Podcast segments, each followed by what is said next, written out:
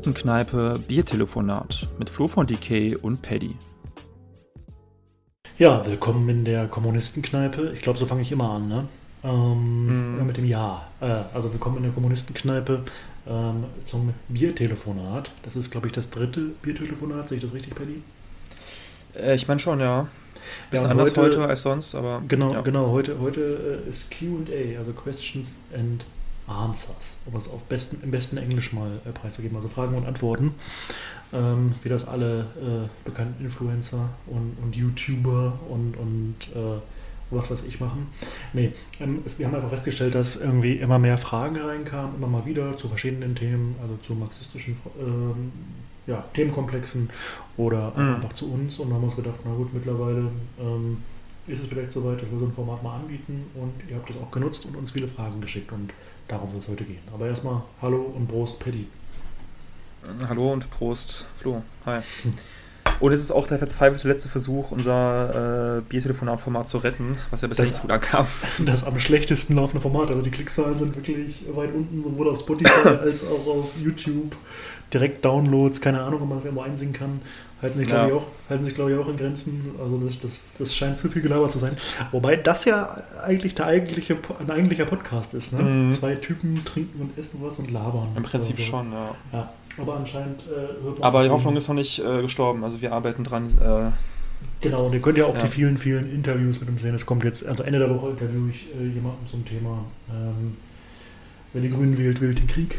Also wieder ein inhaltliches Thema mit einem spannenden Gast. Sowas kommt ja immer gut an. Also unsere Interviewparts oder auch unsere Outputs zum Teil zu verschiedenen Themen. Aber heute Biertelefonat. Wir haben auch schon einen getrunken zusammen, ne? um das mal zu verraten. Das erste Bier ist äh, schon geleert, ja. Hm, bei mir genau. auch. Okay. Ja, dann äh, wollen wir mal einsteigen. Ja, also wir haben. Es gab immer viele Fragen. Äh, mhm. Wir haben fa also fast alle, ich glaube sogar alle, ne? Wir haben zwei vielleicht so klein zusammengefasst oder so, weil ich das dann auch sehr wiederholte. Also falls aber wir irgendwelche Fragen vergessen haben sollten, äh, schreibt uns nochmal, antworten wir gerne nochmal drauf. Ähm, aber ich denke, das müssen eigentlich alle sein. Ja, genau. genau. oder so, ja. Mhm. Genau, und vielleicht verlinken wir so ein paar Sachen unseres Lieblingssongs oder so. Ähm, mhm. ja. Ich würde sagen, wir steigen mal direkt in die Fragen ein, um nicht so lange zu labern. Das kommt ja nicht so gut an. also Frage ja, 1. Ist anfangen? Okay. Ja, wir sagen jetzt nicht von wem, ne, weil ich weiß ja, äh, hier Datenschutz und nicht jeder möchte seinen Namen, auch nicht seinen Social Media Namen irgendwie genannt bekommen. Mhm, genau, deswegen fange ich mal mit der Frage 1 an. Wie wurdet ihr politisiert? Was sind eure Hauptkämpfe?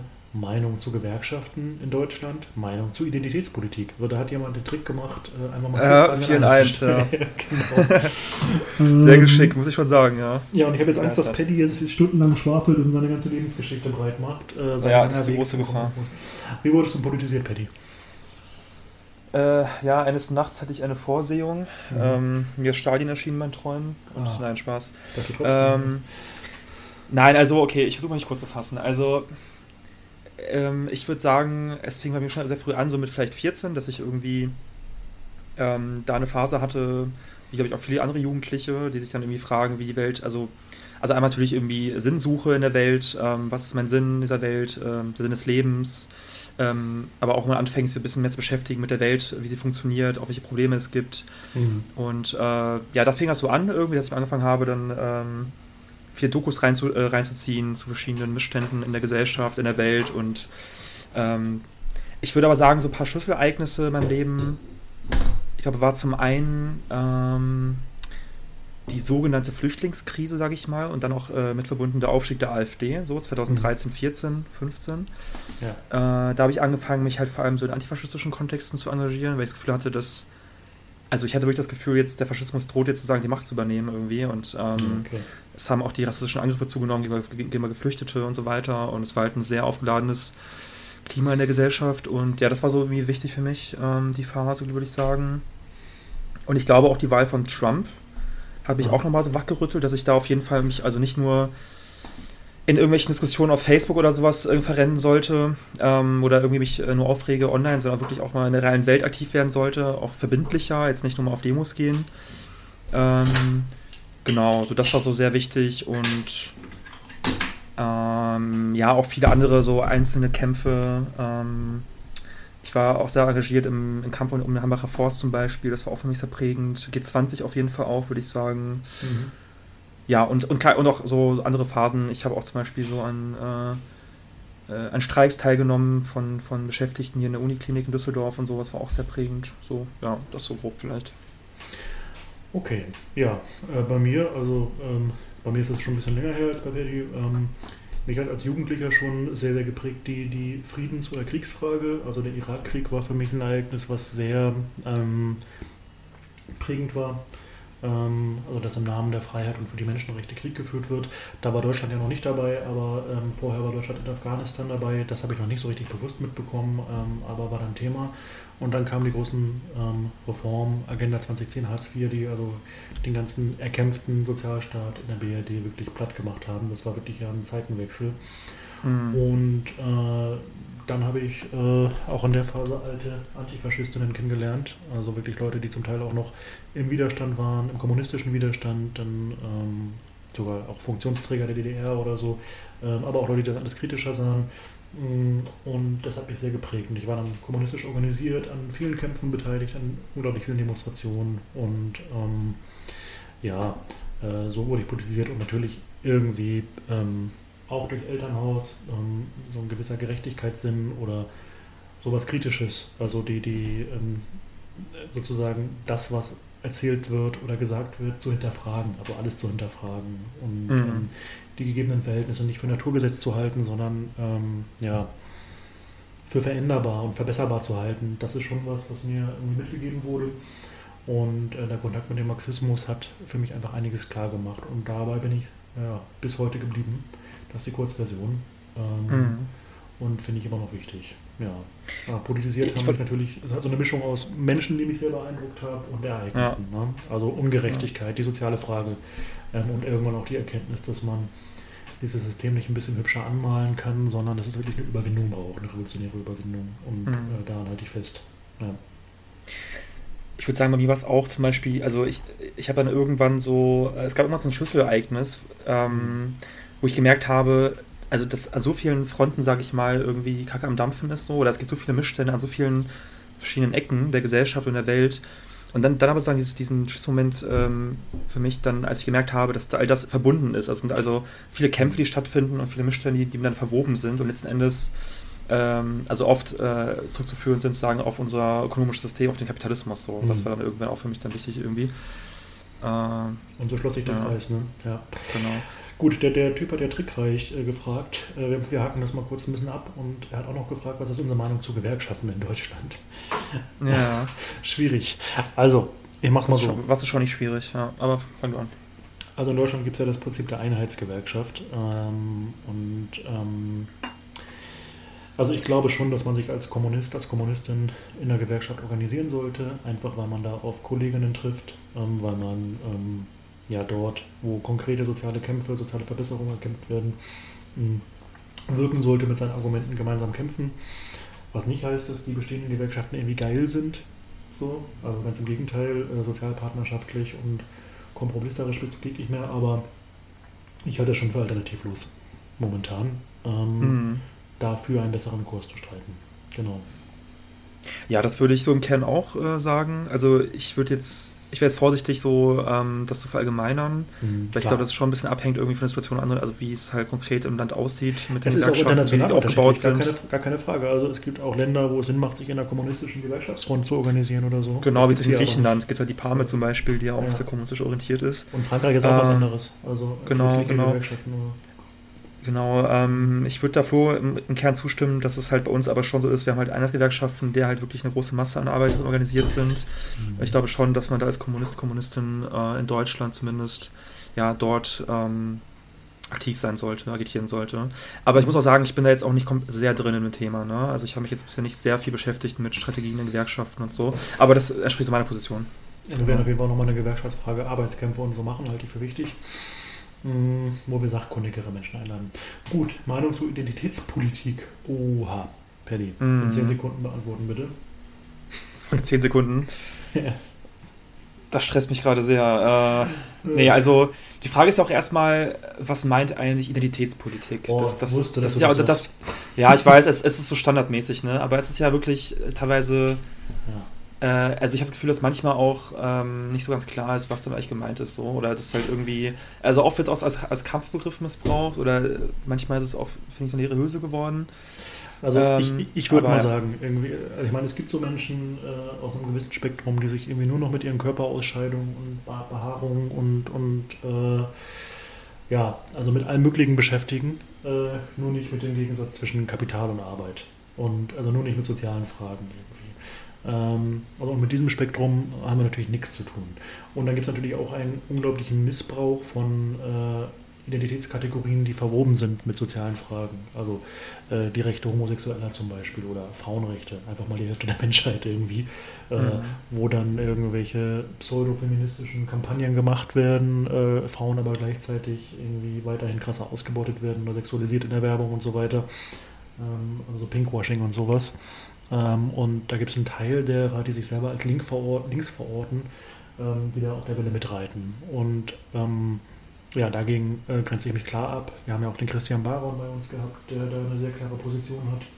Das geht mhm. gar nicht selten einher mit dem Antikommunismus und einer gewissen Verachtung der, des Pöbels, der normalen Leute oder Leute, die, Leuten wie uns, die diese soziale Frage stellen, die sagen, es gibt einen, erstmal einen Gegensatz zwischen Kapital und Arbeit ähm, und damit verwoben auch andere Fragen, gar keine Frage, aber wenn wir jetzt so Pomos meinen oder äh, dieses Ganze, man kann nur in seiner Sprechposition äh, überhaupt irgendwas benennen oder ich habe äh, 103 Identitäten. Ähm, Debatten, also da sind wir raus. Also ich bin da raus irgendwie. Mhm. Ähm, aber ich würde auch nicht das Kind mit dem Bade ausschütten und äh, sage, dass jede Debatte, die mit diesem Label geführt wird, immer irgendwie falsch ist. So.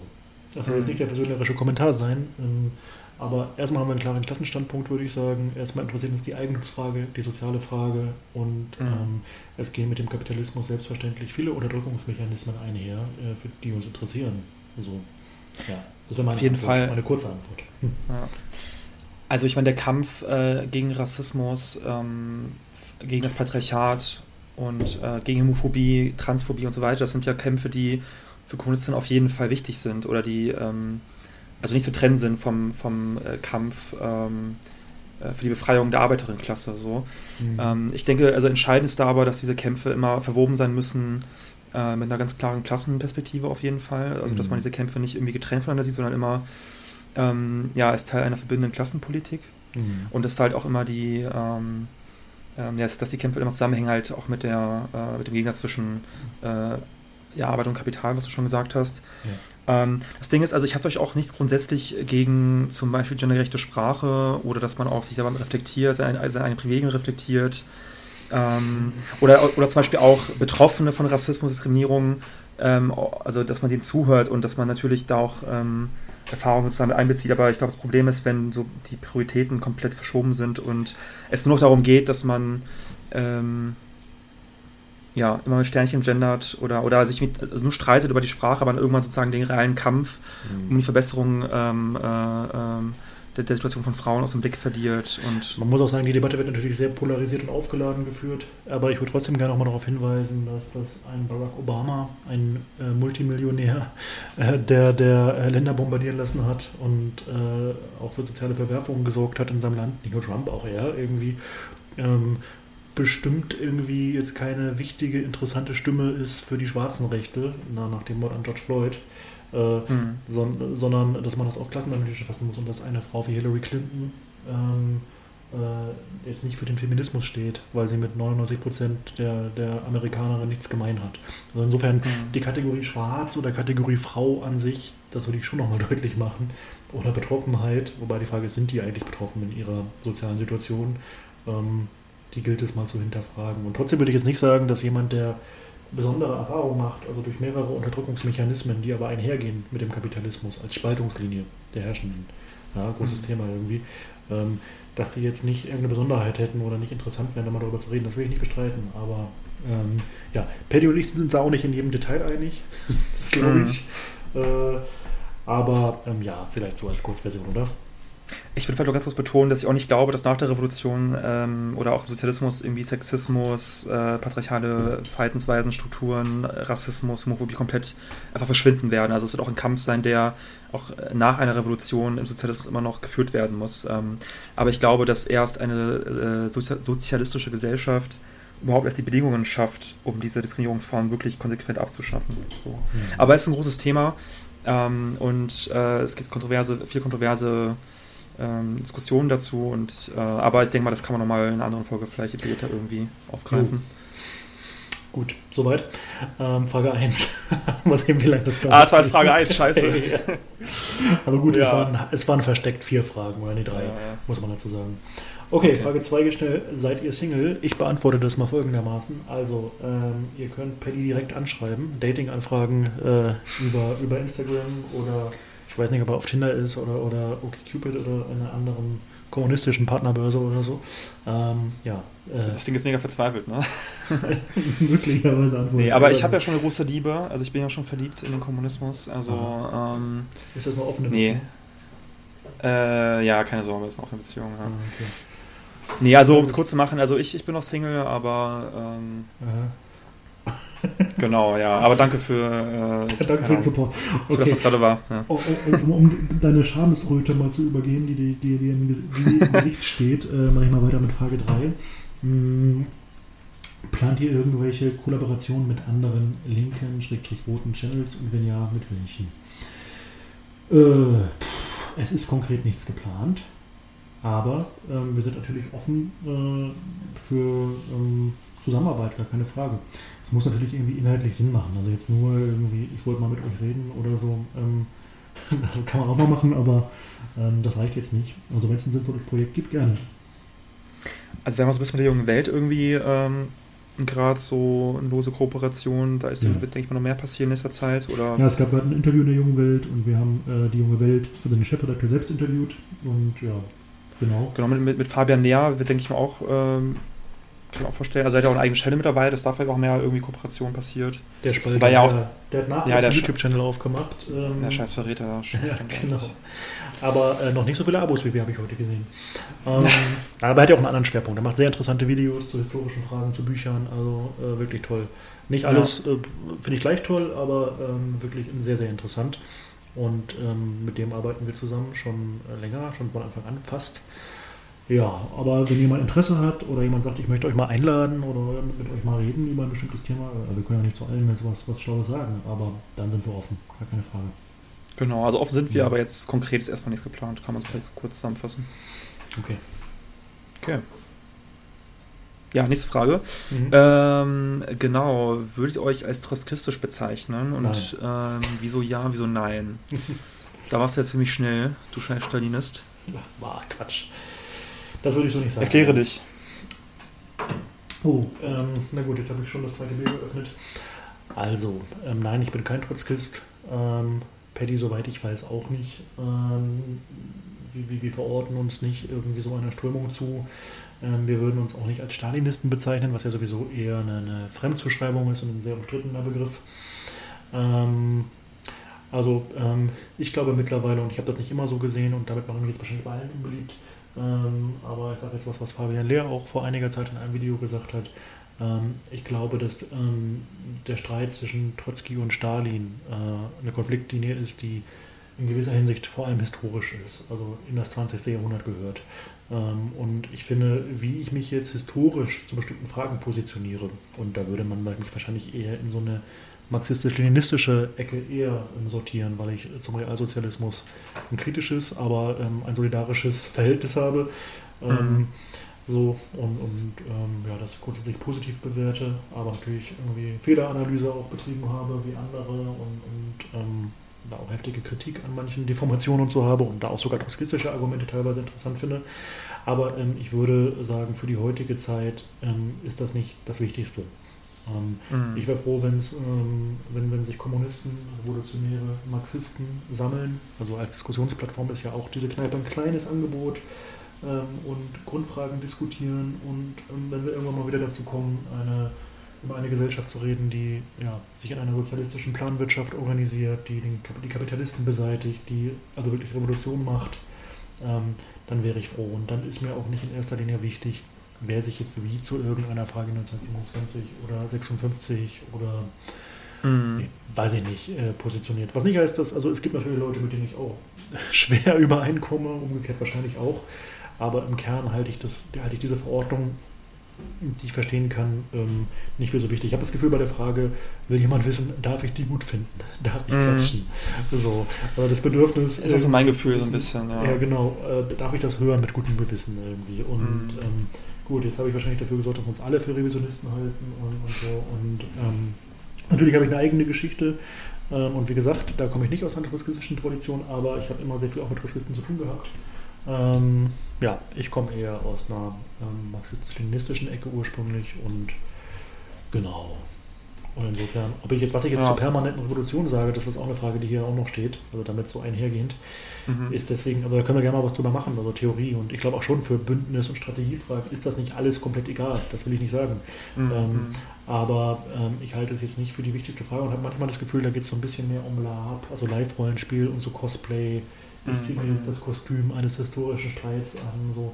Dafür ist die Frage, die wir zu diskutieren haben, nämlich Sozialismus oder Barbarei, viel zu ernsthaft, um jetzt so ein Spielchen mhm. zu machen hier.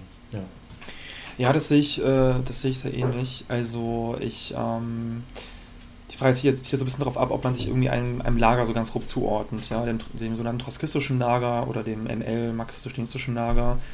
Ich würde mich da nirgendwo verordnen, also auch auf jeden Fall auch nicht als troskistisch. Ähm, aber ich habe auf jeden Fall, also aus verschiedenen marxistischen Strömungen Einflüsse. Ähm, in manchen Fragen tendiere ich vielleicht eher zur ML-Position, würde ich sagen. Also vielleicht bei der Beurteilung des Realsozialismus. Mhm. Da würde ich zum Beispiel jetzt nicht sagen, das war alles nur Stalinismus und alles nicht sozialistisch. Mhm. Ähm, und da habe ich schon vielleicht eher eine grundsätzliche Solidarität, aber das schließt ja nicht aus, man trotzdem auch Kritik hat an Entwicklungen und Missständen. Ähm, äh, amisorischen Realsozialismus. Also zum Beispiel sehe ich halt da auch Punkte, die berechtigt sind von Triskisten, also Kritik mhm. irgendwie an Demokratiedefiziten, äh, Bürokratietendenzen und so weiter. Ähm, also, und, also ich finde auch diese ähm, Frage. Prozess für dich, Paddy. Bitte? Achso, ja, ja, ja, natürlich. Ja, ich bin, ich bin, ich, ich komme Gulag, ich weiß. Nee, ähm, ich will aber auch nicht sagen, dass diese, dass die Verortungen in, in diesen Strömungen komplett irrelevant sei, äh, sind. Nee. Ähm, vor allem, wenn sozusagen damit auch bestimmte Strategien für heute abgeleitet werden. Aber ich glaube, diese grobe, also ähm, ich gebe dir auch recht, ich glaube, dass ähm, ich finde es halt irgendwie unnötig, wenn man aufgrund dieser Positionierung auch bei historischen Fragen so, so, eine, so eine Feindschaft irgendwie aufbaut. Oder ähm, also natürlich, äh, ich, ich glaube, es wird schwierig, eine, eine KP aufzubauen, wo Trotzkisten und ML da vielleicht irgendwie in einer Partei sind. So. Die Frage ähm, kommt ja auch noch so ein bisschen, ne? Ja, ja die kommt ja auch noch, genau. Mhm. Äh, ich will sagen, dass es komplett irrelevant ist, aber ich habe auch das Gefühl manchmal, dass, ähm, dass es mehr so ein Identitätsding ist und mhm. ähm, finde manchmal diese Feindschaft, die dann herrscht zwischen so Lagern, dann doch ein bisschen übertrieben. So. Und ich glaube, der Bezug auf die Vergangenheit liegt in einem Mangel an Gegenwart. Das kennt man ja, auch aus dem Privatleben vielleicht so.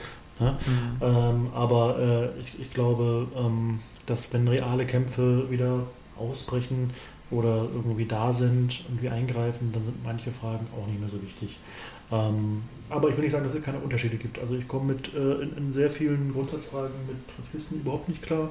Ich finde einige Kritikpunkte von denen wirklich interessant und integrierbar. Ähm, mhm. Glaube aber, dass wir revolutionäre Marxisten im Gespräch bleiben sollten. Und ähm, ja, wenn wir es jetzt durchdeklinieren würden anhand von Fragen, äh, könnte man mir wahrscheinlich irgendein Label anheften, was eher passen würde oder auch nicht. Dir auch. Mhm.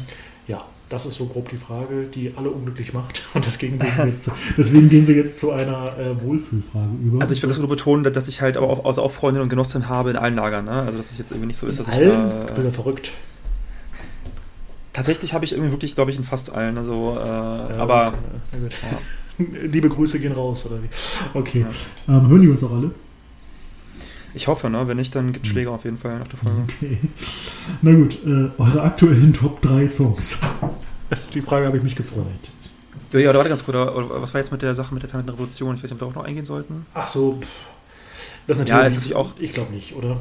Ähm, also, es kommt ja später nochmal so ein bisschen. Ähm, genau, wir gehen nochmal auf theoretische Fragen später ein, aber genau, dass wir jetzt genau. einen Wohlfühlmoment generieren und ich würde sagen, ja, ja, genau, ein bisschen schön. Top, Top 3 Songs. Also ich habe in Spotify geguckt. Äh, was sind deine Top 3 Songs, Billy? Ich schaue mal ganz kurz. Mhm.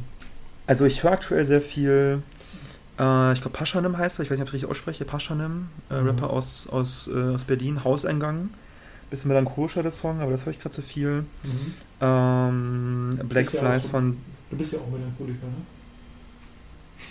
Ja, manchmal so ein bisschen, ne? Mhm. Ich habe schon so eine melancholische Ader, das stimmt. Aber hot und zu haben. Ja, schon mal jetzt ein bisschen. Ja, langsam, ist es peinlich, ja. Okay. Das cringe. Ähm, nee, aber hier Black Flies von Ben Howard und ähm, Machen, was wir wollen von Shock, auch ein Rapper. Also mhm. S-H-O-K. Okay. Heißt er. So. Äh, ich habe zuletzt gehört, dass, ob das jetzt meine Lieblingssongs sind, das weiß ich nicht, aber es äh, sind gute Songs. Äh, für dich von Disaster. Mm, dann, äh, ganz groß, wer das noch nicht kennt, der sollte das auf jeden Fall äh, mal eingeben bei Spotify. Mach doch mal einen Verbesserungsvorschlag vom Oktoberclub, äh, Revolutionäre Mucke aus der DDR und 9010 von Kummer. Richtiger Boomer, ja. Mhm. DDR-Boomer. Deine Mutter. Okay. Ähm, soweit dazu. Wir können das auch verlinken. Das wäre eigentlich ganz lustig. okay, jetzt ist, jetzt oh ist es wieder ernst. Oh, jetzt muss ich mich wieder konzentrieren, dabei wird die zweite Bier los. Okay. Ähm, könnt ihr mal eine Folge zu Rot-Rot-Grün auf Bundesebene und generell machen? Okay. Äh, ein Streitgespräch hierzu wäre sehr interessant, also vielleicht jeweils eine Person, die pro und eine, die kontra ist. Dazu auch die Frage, warum boykottieren manche Linke Rot-Rot-Grün, wenn es die einzige realistische Chance ist, uh, dass Menschen im Hier und Jetzt geholfen wird. Auch wenn es natürlich nicht perfekt ist.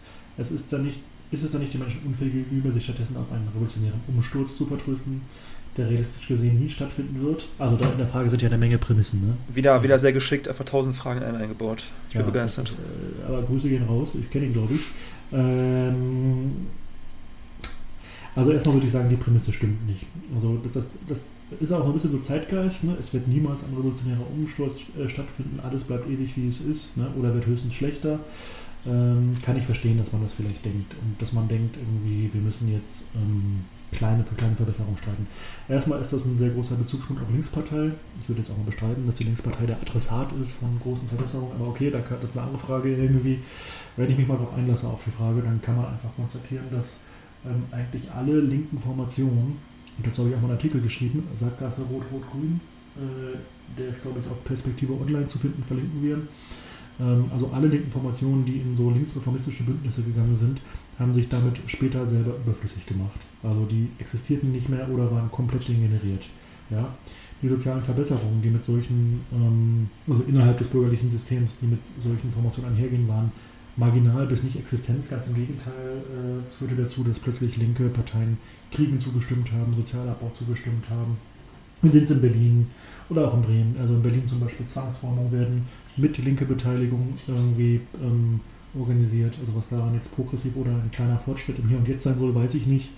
Ähm, Abschiebungen werden mit äh, linke Beteiligung durchgeführt. Autobahnprivatisierung durch Kuhhandel werden mit linke Beteiligung durchgeführt. Genau, wie, wie, wie durch Thüringen zum Beispiel bundesweit ja. die Zustimmung von Ramelow und ja. Genau. Ich will jetzt nicht jeden in der Linkspartei irgendwie einen Bauschenbogen verdammen, also da gibt es äh, integere Menschen drin. Ähm, aber ich sage irgendwie, ähm, wenn man sich mal die Geschichte anguckt, wirst du feststellen, äh, dass jeder Fortschritt innerhalb dieser bürgerlichen Demokratie oder was davon noch übrig ist, erkämpft wurde, eigentlich auf der Straße erkämpft wurde. Das hat sich dann irgendwie parlamentarisch ausgedrückt, äh, aber ähm, das ist ein Erfolg auf der Straße. Und sobald linke Formationen irgendwie umarmt werden, werden ähm, ja, führt es schnell dazu, dass sie degenerieren und auch gleichzeitig schlimme Dinge mit beschließen müssen ähm, Integrationsstrategie, ähm, würde ich das nennen. Und irgendwie so bürgerliche Parlamente sind auch dafür da, um aus Revolutionären zahllose Tiger und Reformisten zu machen. Und es ist nicht so, dass der bürgerliche Staat, und dann höre ich gleich auf zu predigen, ein bisschen Leninismus jetzt mal irgendwie so ein neutrales hm. Gefäß ist, wo man, wo, wo, man, wo man einfach mal so ein bisschen Kommunismus reinkippen kann. Und wenn es genügend Kommunisten gibt und Linke, dann, dann wird es halt ein bisschen kommunistischer und ein bisschen weniger kapitalistisch. Nee, das Betriebssystem ist für diese Software nicht ausgelegt. Ganz im Gegenteil die zerstört die Software, um das mal in der Sprache auszudrücken. Also vergiss es. Äh, das wird nichts und es gibt eigentlich kein Beispiel dafür. Äh, wenn Linksreformisten es mal ein bisschen ernster meinen, äh, wie 73 Allende, ne? also der, der, der, der an die Grenzen des bürgerlichen Staats geht mhm. und sagt, wir enteignen jetzt Leute, weil darauf geht es dann konsequent hin, dann putscht die CIA und bringt dich um. Also insofern, ähm, ich sage nicht, dass es nie irgendwo auf kommunaler Ebene oder so, dass es oder keine historische Konstellation gibt, wo Wobei ab die Linke dann ist, aber irgendwie Kommunisten, Marxisten nicht auch mit bürgerlichen Kräften oder Reformisten zusammenarbeiten können, als Abwehr gegen den Faschismus oder vor Ort, um irgendwas besser zu machen. Es gibt vielleicht Abstimmungen, wo das sinnvoll ist. Also wie gesagt, also da muss man auch flexibel bleiben. So, mhm. Aber grundsätzlich klare Absage und ähm, dezidiert aufgeführt habe ich das mal in einem Artikel, den wir verlinken. Ja, meine Antwort. Mhm. Deine auch? ja, das war ein richtiger Vortrag. Ähm, mhm. Also ich kann dazu nur sagen, ich kann das emotional nachvollziehen, dass man sozusagen ja. so auch ähm, aufgrund vielleicht einer gewissen Frustration gegenüber wegen den realen Verhältnissen aktuell, wegen, wegen den realen Kräfteverhältnissen, ähm, sagen die, die Perspektive einer grundlegenden anderen Gesellschaftsordnung sozusagen irgendwie skeptisch die da aufgegeben hat. Also ich kann es emotional nachvollziehen, aber ähm, es ist einmal objektiv gesehen einfach falsch. Also ich meine, eine andere Welt ist möglich. Also wir haben ja die, mhm. die Möglichkeiten, die Ressourcen, ähm, die, die, die Produktivkräfte, um eine Gesellschaft äh, ohne Armut aufzubauen, ähm, äh, ohne Kapitalismus. Und also es ist ja keine naive, naive Utopie sozusagen, mhm. also eine, mhm. äh, eine grundlegend andere Gesellschaft aufzubauen, die eben nicht basiert auf Ausbeute und, und Profitmaximierung. Ähm, und ich finde es auch fatal, oder also ich meine, es kommt ja im Prinzip einer Kapitulation gleich, den aktuellen Verhältnissen zu sagen, dass eine grundlegend andere Gesellschaft nicht möglich ist. Und das teile ich halt nicht als Kommunist, als Kommunist. Sonst wäre ich ja nicht Kommunist, wenn ich nicht daran glauben würde, dass wir als Menschheit es besser können als jetzt gerade. Und ja. ich bin auch nicht grundsätzlich gegen Reformen im Hier und Jetzt und ähm, wir kämpfen, also wir müssen auf jeden Fall auch im Hier und Jetzt für Reformen kämpfen. Genau, das, das ist wichtig zu sagen. Natürlich sind wir für soziale Verbesserungen und für jede äh, reale Verbesserung, die nicht nur integrativ wirkt, also zähmend, ähm, wir sind für jedes Sozialticket, äh, wir sind für jede, jede Erhöhung des Lohns, also gar keine Frage. Wir sind keine Linkssektiere. Mhm. Ne? Sorry, mhm. aber der. Hm. Nee, alles gut. Ähm, ich wollte nur sagen, dass selbst jede Reform, die hart erkämpft wird im Kapitalismus, jede Verbesserung ähm, des Lebens von, von vielen Menschen immer auch unter dem Vorbehalt steht, dass sie wieder rückgängig gemacht werden kann im Kapitalismus. Also das haben wir auch gesehen, zum Beispiel anhand der Agenda 2010 in Deutschland mhm. durch äh, Rot-Grün dass selbst ähm, soziale Errungenschaften, die hart erkämpft wurden von der Arbe Arbeiterinnenbewegung, dass die im Kapitalismus immer wieder auch rückgängig gemacht werden können. Wenn sozusagen dieser Kompromiss aufgehoben wird, ja, also oder der Klassenkampf wieder geführt wird, vor allem von der Bourgeoisie. Mhm. Ähm, das zum einen. Und ähm, jetzt habe ich vergessen, was ich sagen wollte. Macht nichts. Ähm, vielleicht können wir, ich glaube, das ist eine hinreichende Antwort. Achso, achso genau, genau, genau. Ich wollte, ich wollte nur sagen, dass ich auch nicht grundsätzlich gegen, gegen Regierungsbeteiligung bin. Ähm, aber ich glaube halt nicht. Genau, die Frage ist halt, genau, die Frage ist immer, unter welchen Bedingungen und mit welchen äh, Akteuren, welchen Koalitionspartnerinnen. Ich glaube halt nicht, dass mit der, zumindest nicht mit der aktuellen SPD und den Grünen, ich glaube auch nicht in nächster Zeit, ähm, es möglich sein wird, eine, eine Regierung irgendwie zu, ähm, zu bilden, die wirklich antikapitalistisch ist oder sogar irgendwie linkssozialdemokratisch. Ähm, ich würde sagen, auch nicht mit der Linkspartei, aber okay, darüber könnten wir vielleicht diskutieren. Ein eigenes Thema. Ja. Und vielleicht noch die Frage, ob wir generell das Thema nochmal aufgreifen werden, auf jeden Fall. Also wir haben es äh, mhm. auch auf unserer Liste, dass wir das Thema nochmal auch Der berühmten Liste gibt es die eigentlich? ja, wir haben eine sehr lange Liste. Ich viele Liste, Versprechungen, die... Mhm. Ja. Muss man jetzt Angst haben, oder was? nee, nee. Ähm, nee, genau, aber es ist ein großes Thema und ich finde die Frage berechtigt. Ähm, aber ja, das ist die Antwort, die wir geben können. Und äh, ich habe auch irgendwie einen Punkt vergessen gerade, aber ich würde sagen, wir machen weiter. Heute kam eine Frage rein, wo ich mich mal totgelacht habe über die Formulierung. Ich muss sie vorlesen, ich finde es einfach großartig. Irgendwie. Äh, müssen Kommunisten RIP haben, um die Volksmassen zu erreichen? Sollen sie dabei etwas äh, Boogie oder Bougie oder Arbeiterklassen-Style haben? RIP für die Boomer erklärt meint moderne Looks, schicke Klamotten. Fragezeichen. Also für die ja, Boomer, ich weiß nicht, ich weiß nicht äh, für die, für die ich, ich, bin kein Boomer, ich bin noch nicht 68 geboren. Also ich bin zwar schon, schon 30 plus, aber, aber ähm, so alt bin ich. Ja, aber ich bin ehrlich, ich habe ich hab auch nicht gewusst, was Trip heißt. Ich wusste, was Trip ist. Hallo, ich, ich gucke da mal Videos, so sprechen junge Menschen. Nein. Ähm, nein. ich weiß jetzt nicht, wie ernst die Frage gemeint ist. Ich versuche sie mal ernst zu übersetzen, aber natürlich, äh, ähm, der Revolutionär muss schwimmen wie ein Fisch im Wasser, ne? Also, ähm, ja, äh, genau ist. Ähm, nur, nur Blaumann und, und äh, möglichst viel Hurensohn sagen und Fleisch essen. Also ich, ich glaube glaub tatsächlich, dass das äh, die Zeiten, ähm, wo, wo ähm, weil diese Arbeiter, diese kulturellen Milieus von Arbeiterklasse und Bourgeoisie sich so ein bisschen durchmischt haben, natürlich nicht komplett, ähm, dass das mit Klamotten und eurem Erscheinungsbild heute nicht mehr ganz so viel zu sagen hat, wie vielleicht noch vor 30, 40 Jahren. Also ähm, Heute kannst du jemanden treffen im Anzug, ne, der, der auch zur Arbeiterklasse gehört und jemanden im Blaumann, der relativ gut verdienender Facharbeiter ist, der vielleicht objektiv weniger Interesse am Sozialismus hat. Wobei, fraglich irgendwie. Also ich würde sagen, mhm. Äußerlichkeiten sind so eine Sache. Irgendwie. Was ich glaube ist, äh, das ist auch eine Frage, die so ein bisschen pädagogisch daherkommt eigentlich, ne? aber die schon so ein bisschen als Prämisse hat, irgendwie, als wenn Arbeiterklasse und wir was Getrenntes sind, als wären wir gar nicht Teil der Arbeiterklasse. Ne? Mhm. So, ähm, die Arbeiterklasse ist in ihrem Erscheinungsbild, glaube ich, heute auch ein bisschen diverser. Und ähm, ja, auf jeden Fall. Ich weiß nicht, wie, wie vor 100 Jahren, dass irgendwie Arbeiterinnen mit Schiebermütze rumlaufen mhm. und klar zu erkennen sind. Ähm, Drip haben wir auf jeden Fall, oder? Ja, wir auf jeden Fall, also klar. Nochmal gegoogelt. Also. Was ist denn dieser Drip? Hm. ähm, ja, also, also äh, ich würde sagen. Die Antwort freuen. also, vielleicht mal kurz meine, meine Cents dazu. Ja. Ich ähm, glaube auch, dass es einfach mittlerweile also so Kleidungsstile und, und, und ähm, Kleidungsgeschmäcker sind einfach mittlerweile unterschiedlich. Also auch in der Arbeiterinnenklasse, das ist, glaube ich, ähm, also ich glaube, es ist nicht so mega wichtig, wie wir jetzt angezogen sind, aber ich glaube, es gibt so zwei Extremformen, die ich ein bisschen kritisch sehe. Mhm. Also ich glaube schon, dass man zum Beispiel es vielleicht schwieriger hat, also ich will jetzt nicht komplett haten gegen Punker, die jetzt irgendwie vielleicht ähm, Punks, die jetzt irgendwie voll äh, äh, irgendwie kaputte Klamotten tragen oder so. Ähm, aber ich glaube schon, dass so ein Auftreten ein bisschen schwieriger machen könnte bei der Agitation mit Arbeiterinnen. Das ja. vielleicht so ein bisschen, aber auch das will ich nicht komplett verurteilen. Mhm. Äh, und ähm, manchmal finde ich es auch ein bisschen schwierig, auch wenn ich es stylisch finde, wenn viele Linke so mal viele Markenklamotten tragen, so ob jetzt Fred Perry, Fred Perry oder, oder ja. North Face. Ähm. Ich persönlich finde das teilweise auch schön, also nicht alles, aber ja. Ähm, auf jeden Fall sollte man das nicht zum Fetisch erheben. Ich, ich kenne auch linke Zentren, wo Leute drin sitzen in, in, in einem Look wirklich oder in, in, einem Habitus, der wirklich, also klar, das ist dann auch irgendwie, weil wir momentan einfach nicht Teil einer Massenbewegung sind, momentan, sondern selber irgendwie so ein bisschen von den Massen isoliert, entsteht dann auch so eine Subkultur ähm, und ja, linke Zentren haben häufig nichts mit den Massen zu tun und da gibt es so einen Style, der vielleicht auch abschreckend ist, aber man sollte die Frage allgemein nicht überbewerten. Also, mhm. ja. Genau, würde ich auch so grundsätzlich sagen, ja. ja, ja äh, nächste Frage. Okay, da steht, ähm, nicht, da ähm, steht nicht für den Podcast, aber wir haben es einfach mal trotzdem irgendwie aufgenommen. Weil er hat zu spät, ja, jetzt, jetzt, jetzt ja, auf dem Podcast. Du, du hast ja in der QA-Zeit gef äh, gefragt, also gucken wir jetzt rein lieber Genosse. Genau, die Frage lautet, wie viel Zeit nimmt denn eine Folge so ähm, für euch in Anspruch? Ist gar nicht so leicht zu beantworten, ist mir dabei aufgefallen. Aber er schreibt auch noch mit aufnehmen, eventuell mhm. bearbeiten, mhm. das heißt nicht eventuell, äh, bearbeiten, schneiden, hochladen, etc. LG Genossen. Ähm, also, also, man kann schon mal sagen, mehr als man denkt oder ja. mehr als wir vorher dachten. Ja, ja, viele Leute glauben ja wirklich irgendwie, also diese Folge ist vielleicht eine Ausnahme, aber da muss man wahrscheinlich auch schneiden. Bis hier geht's wir machen hier keine One-Takes. Ne? Also erstmal muss man sehen, dass so eine Folge, gerade wenn wir prominentere Gäste äh, einladen, die auch irgendwie relativ bekannt sind, überhaupt die Terminfindung oder überhaupt an die ranzukommen, äh, dauert.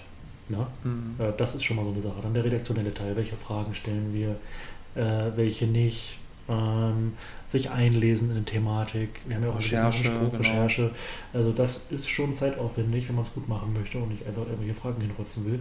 Und der Teil, wo Paddy vor allem sehr aktiv drin ist, wo ich ihm irgendwie unglaublich dankbar für bin, ähm, und ja noch besser drin Ja, ich bin der Kater, der Scheiße bezahlt ist. Ja, oder ja. kurz machen gar nicht bezahlt Wir verdienen ja auch wirklich bis heute, um das auch mal zu tun, keinen Cent mit diesem Podcast. Ihr könnt spenden, ne? also blenden wir ein, aber äh, das ist ein anderes Thema.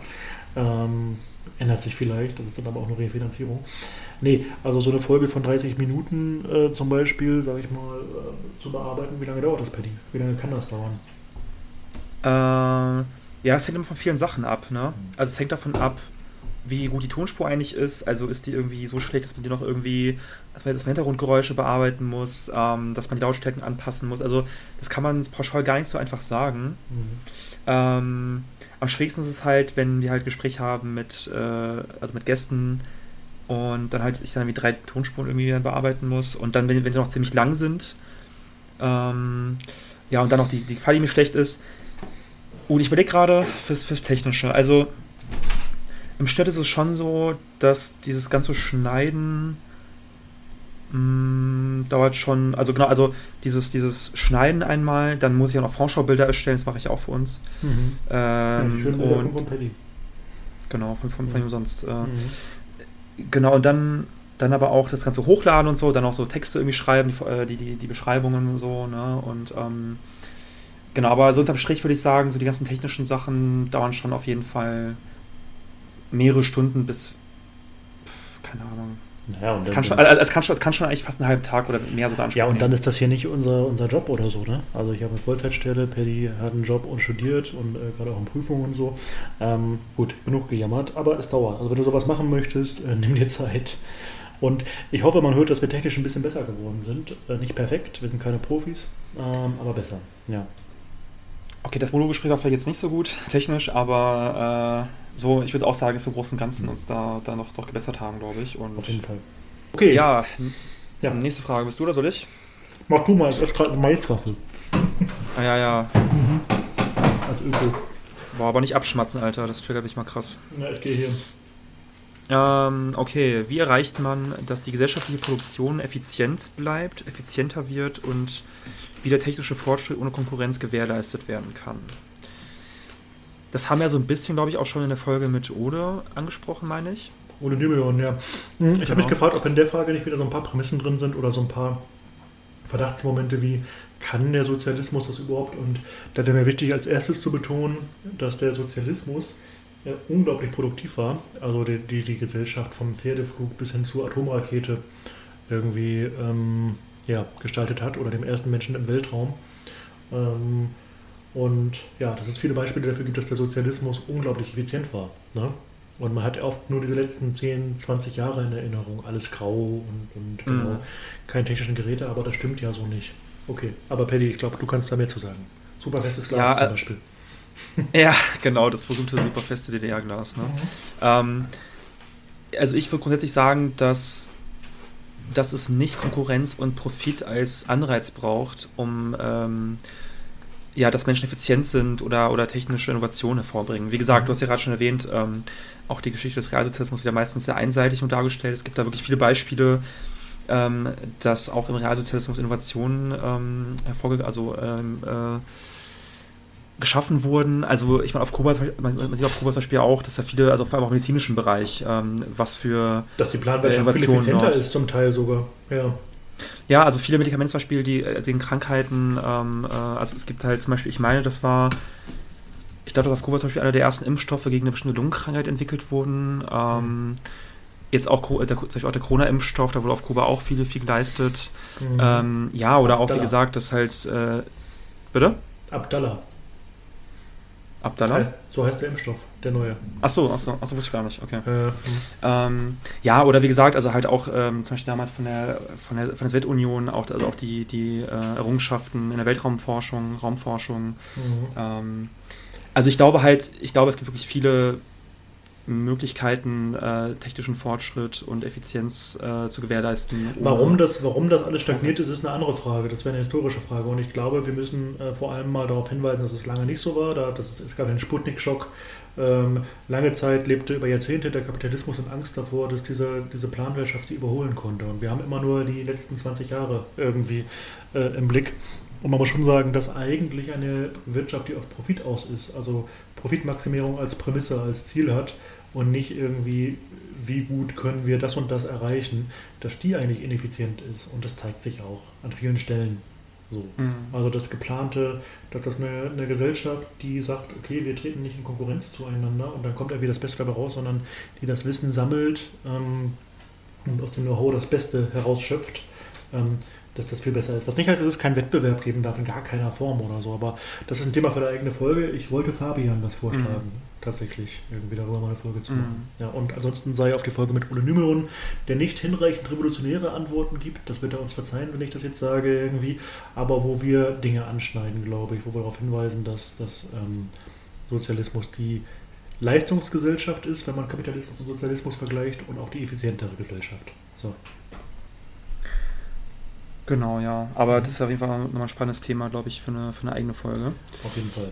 Äh, ja, nächste Frage. Wie findet ihr die Partei Die Partei? Wie findest du die, Paddy? Also, zuerst einmal nicht mehr so lustig wie noch vor ein paar Jahren. Mhm. Ähm, also, ich finde, also viele Aktionen von Leuten wie Sonneborn zum Beispiel, Semsrott äh, im EU-Parlament, fand ich ziemlich sympathisch. Also, ich mhm. finde da schon, dass sie da auch teilweise auch gute Arbeit geleistet haben, so ist es nicht. Und ähm, auch diese, also diese, diese satirische Vorgehensweise, damit sagen, auf Missstände hinzuweisen, finde ich an sich auch sympathisch. Aber ich ähm, fände es ich fatal, wenn man sozusagen, also die Partei sozusagen, also einer Partei eine Stimme geben würde oder, oder sie unterstützen würde, die ja eigentlich ähm, dann doch aber in der Mehrheit eigentlich keine konkrete politische Arbeit leistet eigentlich. Ne? Mhm. Also äh, es ist ja schon so, dass die Partei im Großen und Ganzen mhm. Wirklich eine Spaßpartei ist und ähm, man könnte auch sagen, das ist Hofnarrentum. Ne? Sagen wir mal so, Sonneborn als Satiriker, der jetzt. Ne? Also es gibt in der Partei auch Akteure, die ich einfach reaktionär finde wirklich richtig, richtig schlecht, aber ähm, als Satiriker ist er schon jemand, der progressiv ist, der die soziale Frage stellt, den ich sogar links verorten würde. Also ähm, und sogar antikapitalistische Sachen manchmal raushaut, kein Kommunist, kein Revolutionär, keine Frage. Ähm, und wenn man die Partei als Satireprojekt, wie so ein Theaterstück oder wie, wie so eine Comedy-Show oder so betrachtet, dann ist das ganz lustig. Das Problem ist, dass ich glaube ich, dass sie zum Teil revolutionäres Potenzial binden oder den, den, mhm. Wut und den Ärger der Leute vielleicht in irgendwas binden, was dem Staat nicht gefährlich wird, was irgendwie so, ja, als Dampf ablassen irgendwie zu kategorisieren mhm. ist. Und äh, ich habe so das Gefühl. Ja, sorry. Hm? Nee, sag du. Sag du. Nee. Bitte. Also ne, ich wollte nur sagen, ich habe so das Gefühl, also ich habe ja, ich kenne ja auch einige Leute in der Partei, die ich Partei auch, so.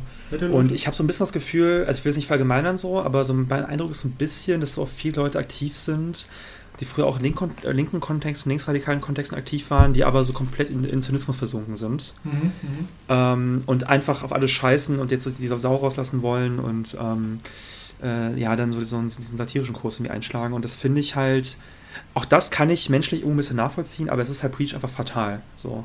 Und Zynismus und, ähm, ist meistens ein Ausdruck von Schwäche. Ja. Um das, mal, um das mal klar zu sagen. Ich bin auch häufig zynisch per Ja, also, aber, aber, privat, ne? aber, aber ähm, ja, wäre schon nicht, ne? Ja. Ähm, aber also, ich meine, es ist, auch, es ist auch irgendwo ein Spiegel der Schwäche mhm. der radikalen Linken insgesamt und natürlich auch der, vor allem auch der kommunistischen Linken. So, ne? Also, dass man nur das noch Dinge von außen, den Menschen außen satirisch kommentieren kann und, und nicht mehr eingreift und nicht mehr sagt, wir haben ein Programm ein konkretes. Ich finde Humor wichtig, ich finde es auch äh, okay, sich über Sachen lustig zu machen. Darf man auch mal ein paar Tage machen. Aber ähm, erstmal machen sie es auch nicht mit dem richtigen Programm. Ich habe häufig das Gefühl, dass sie ähm, mit ihrer Kritik, also auch ihre Kritik sollte man sich mal genau angucken. Häufig ist ihre Kritik irgendwie ähm, das, was hier läuft an Symptomen, was weiß ich, Sozialabbau, Krieg oder so, also die Besseren in der Partei irgendwie. Das ist die Abweichung von der eigentlich guten Norm aber die Norm ist eigentlich gar nicht gut. Und ich frage mich, ob, ob äh, kannst du mal Gedanken folgen, ob nicht irgendwie implizit mhm. äh, diese Kritik, die sie äußern, wenn auch satirisch und ironisch, nicht eigentlich sogar so ein bisschen systemstabilisierend sind. Also nicht, die sind einzelne Vertreter, die sind unterschiedlich. Sonneborn ist, glaube ich, teilweise sogar relativ radikal. Semsrott mhm. ist, ist, teilweise, glaube ich, ein Arschloch, also in seiner Position. Äh, kann, naja, also, also, er, also er ist ja auch so irre, aber, aber irgendwie, ja. ähm, ich glaube schon, ja. Also er ist ja zum Beispiel auch, glaube ich, äh, also ich meine, er ist ja auch im EU-Parlament zum Beispiel auch der, der Fraktion der Grünen beigetreten. Ja, und, ja, okay, äh, damit ist diskutabel, ja. Mhm. Ja, oder, also ich weiß nicht, ob es auch beide waren, auf jeden Fall mindestens einer von ihnen, also mindestens Semsrott auch einer, einer sehr antikommunistischen Resolution, zuge äh, mhm. Resolution zugestimmt, auch im EU-Parlament. Ich glaube, der Nico. Ähm, mhm. Genau, also, also, also da merkt man, dass sozusagen die, die Nähe auch zu so linksliberalen grünen Kreisen auch dann sehr groß ist. Ja, das ähm, ja. Mhm. Aber wie gesagt, ich glaube aber, dass man das auch selbstkritisch einfach mal eingestehen muss, dass die Partei oder, oder der Erfolg von die Partei auch ein Ausdruck der Schwäche von der radikalen Linken und der, der, der kommunistischen Linken ist. So. Das kann man sagen. Wir kommen zur nächsten Frage. Ähm, radikalen Linken, das passt so ein bisschen. Wie steht ihr zu Halil Simcek, äh, Roter Aufbau Hamburg? Und kann es in Zukunft auch sein, dass er noch öfters in euren Podcast-Folgen drin vorkommt? Schöne Formulierung, hamburgisch.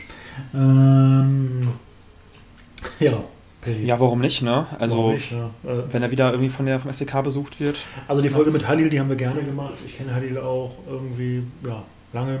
Ähm, oder dass ich das erste Mal begegnete, das ist schon viele Jahre her, äh, hier in Hamburg. Ähm, wir haben die Folge gemacht mit Halil, also die allererste Folge, die, die ähm, ja technisch noch, noch sehr low-level war irgendwie.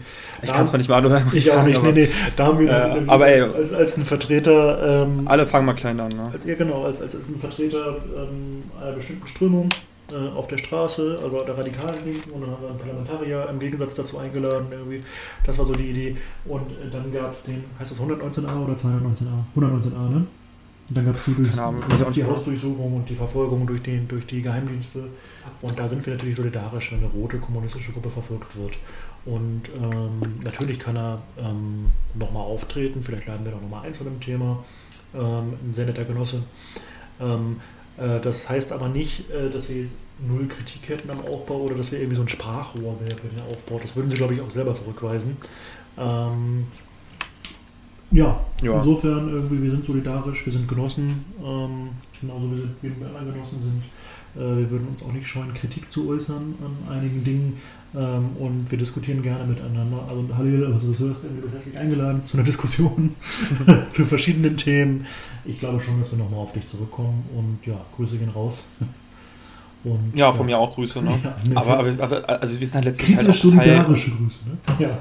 Ja, ja, ach ja, diese, diese Phrase, ne? Genau. Ja, ja, genau. Äh, ja, nee, aber äh, wir sind ja halt, also wir, wir stehen halt keine Partei oder kein Org, keine Orga-Eminal, so auch wenn wir vielleicht irgendwie mal ähm, natürlich Mitglied waren oder sind. Und ja, oder, oder uns, uns äh, solidarisieren, ne? Aber mhm. es ist jetzt nicht irgendwie so, dass wir.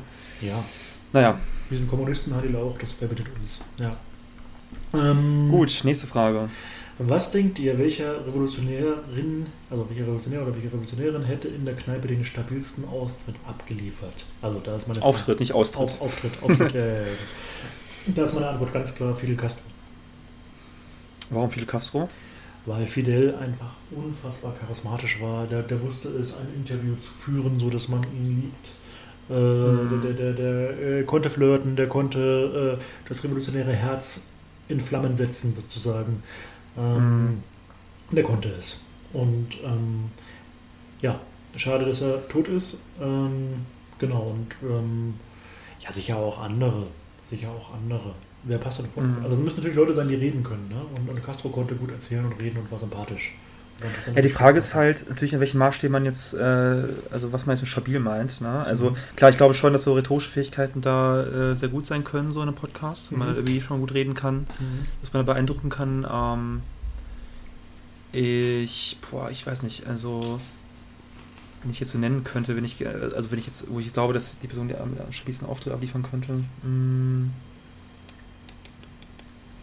Komm, hau raus. Ich, also, also, also, spontan muss ich mir an Thomas Sankara denken, weil ich glaube ja. auch, dass er ja. sehr viel, also der, der. Aber war Sankara nicht auch so ein Typ Castro? So?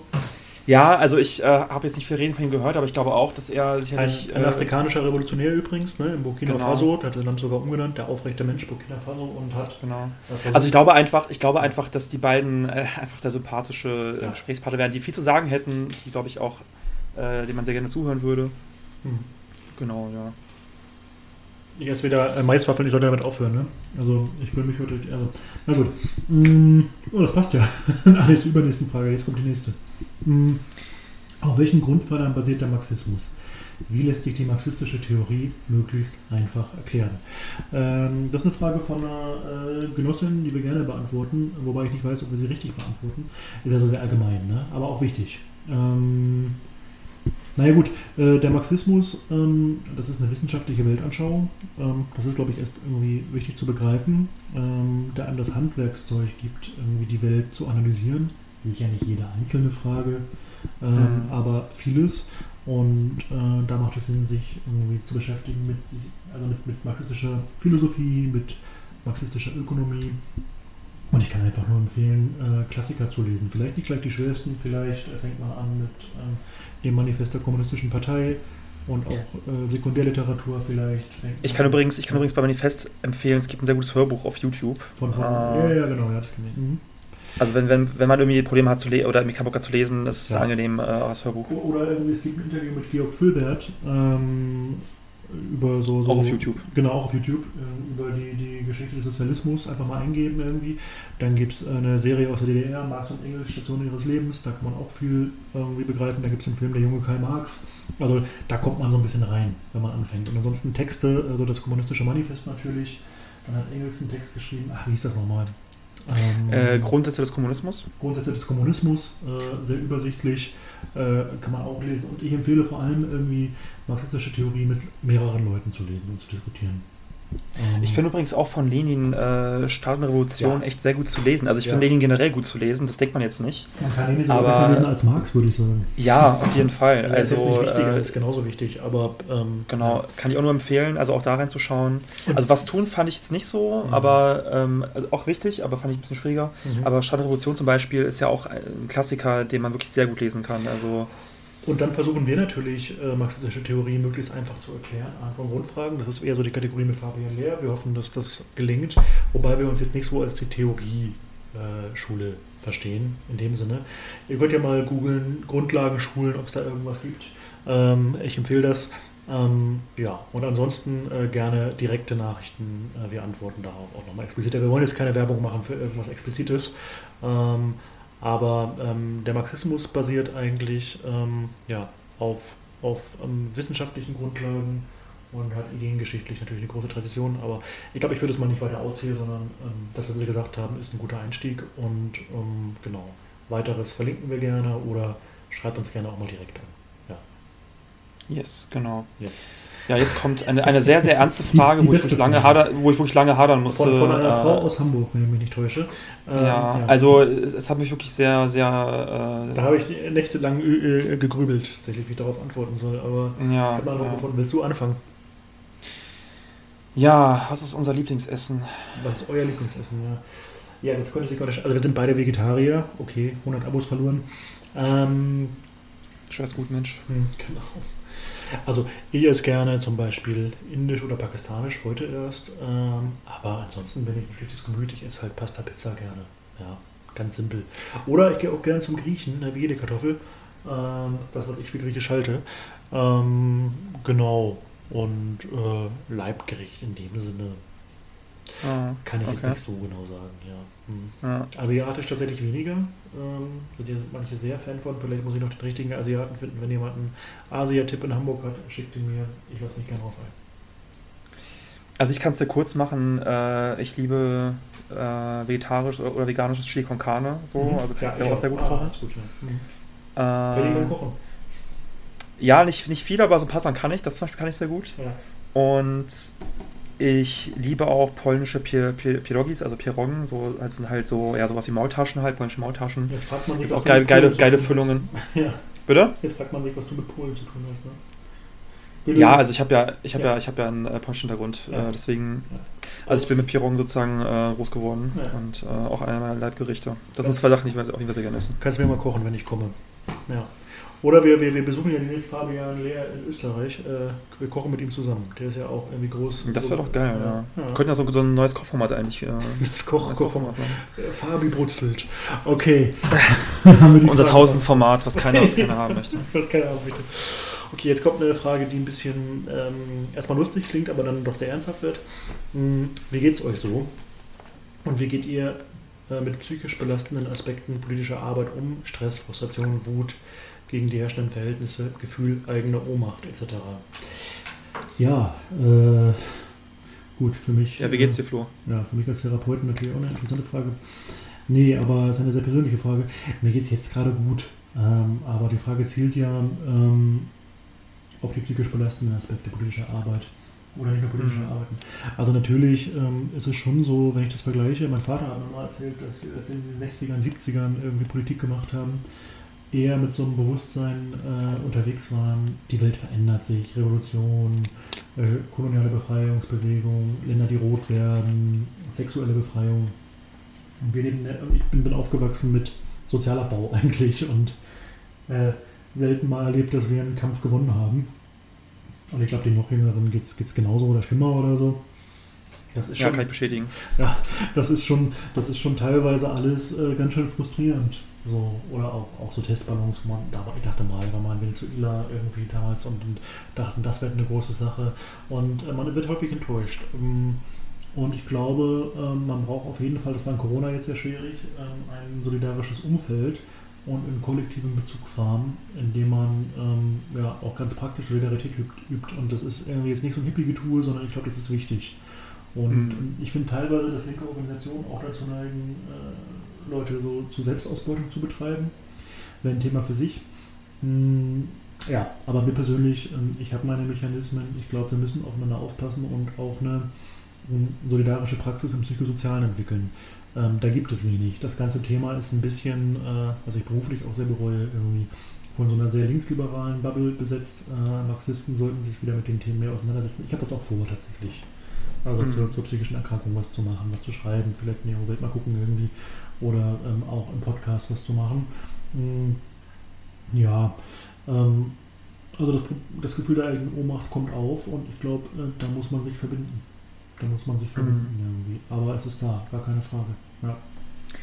Also es sind jetzt zwei Fragen. Also vielleicht erstmal zur ersten Frage, wie es mir jetzt gerade geht. Ähm, ich würde sagen, also ich bin jetzt relativ gestresst so, weil ich halt viel arbeiten muss. Und ähm, ja, jetzt auch gerade so im Endspurt meines Studiums bin und jetzt meine Bachelorarbeit schreibe und ähm, einfach kaum Zeit habe für Dinge, auf die ich Bock habe. Also auch auf dem Podcast nicht so viel gerade. Man merkt es auch im Vorfeld auf dieses Gespräch, ne? Du warst irgendwie sehr gestresst, ja. Ja, mhm. also ja, ich will, ich will es nicht, nicht dramatisieren, also im Großen und Ganzen ist okay, aber ja, ist gerade eher eine stressige Lebenssituation, äh, aber ist halt manchmal so. Mhm, ansonsten die andere Frage, wie ich mit psychisch Aspekten politischer Arbeit umgehe. Ähm, ich glaube, also ich hatte selber auch schon Phasen, vor allem so, so in der Anfangsphase, als ich mich politisch engagiert habe, dass ich ein Problem damit hatte, glaube ich, ähm, auch mal Nein zu sagen mhm. beim Übernehmen von, von Aufgaben und Verantwortung und äh, irgendwie auch an allen, in allen Bereichen mitmischen wollte und, und irgendwie ähm, mich dann so ein bisschen aber auch überarbeitet habe oder irgendwie überall mitgemischt, mitmischen wollte, aber dann irgendwo nicht so, also dann aber überall nicht so richtig. Ähm, wo ich auch dann teilweise so leichte Burnout-Symptome habe. Ich glaube, es geht auch vielen Aktivistinnen so.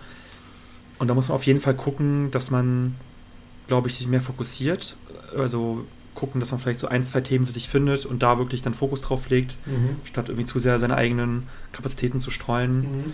Wir machen ähm, alles sozusagen, ne? Ja. Mhm. Genau, genau. Und dass man auf jeden Fall auch sich Auszeit gönnt und ähm, Verliebt euch mal, geht mal einsaufen, wirklich. Ja, ey, das ist so wichtig, ne? Geht, ja, also, also mit, mit, Genossinnen und Freundinnen auch mal. Oder auch äh, nicht mit Genossen.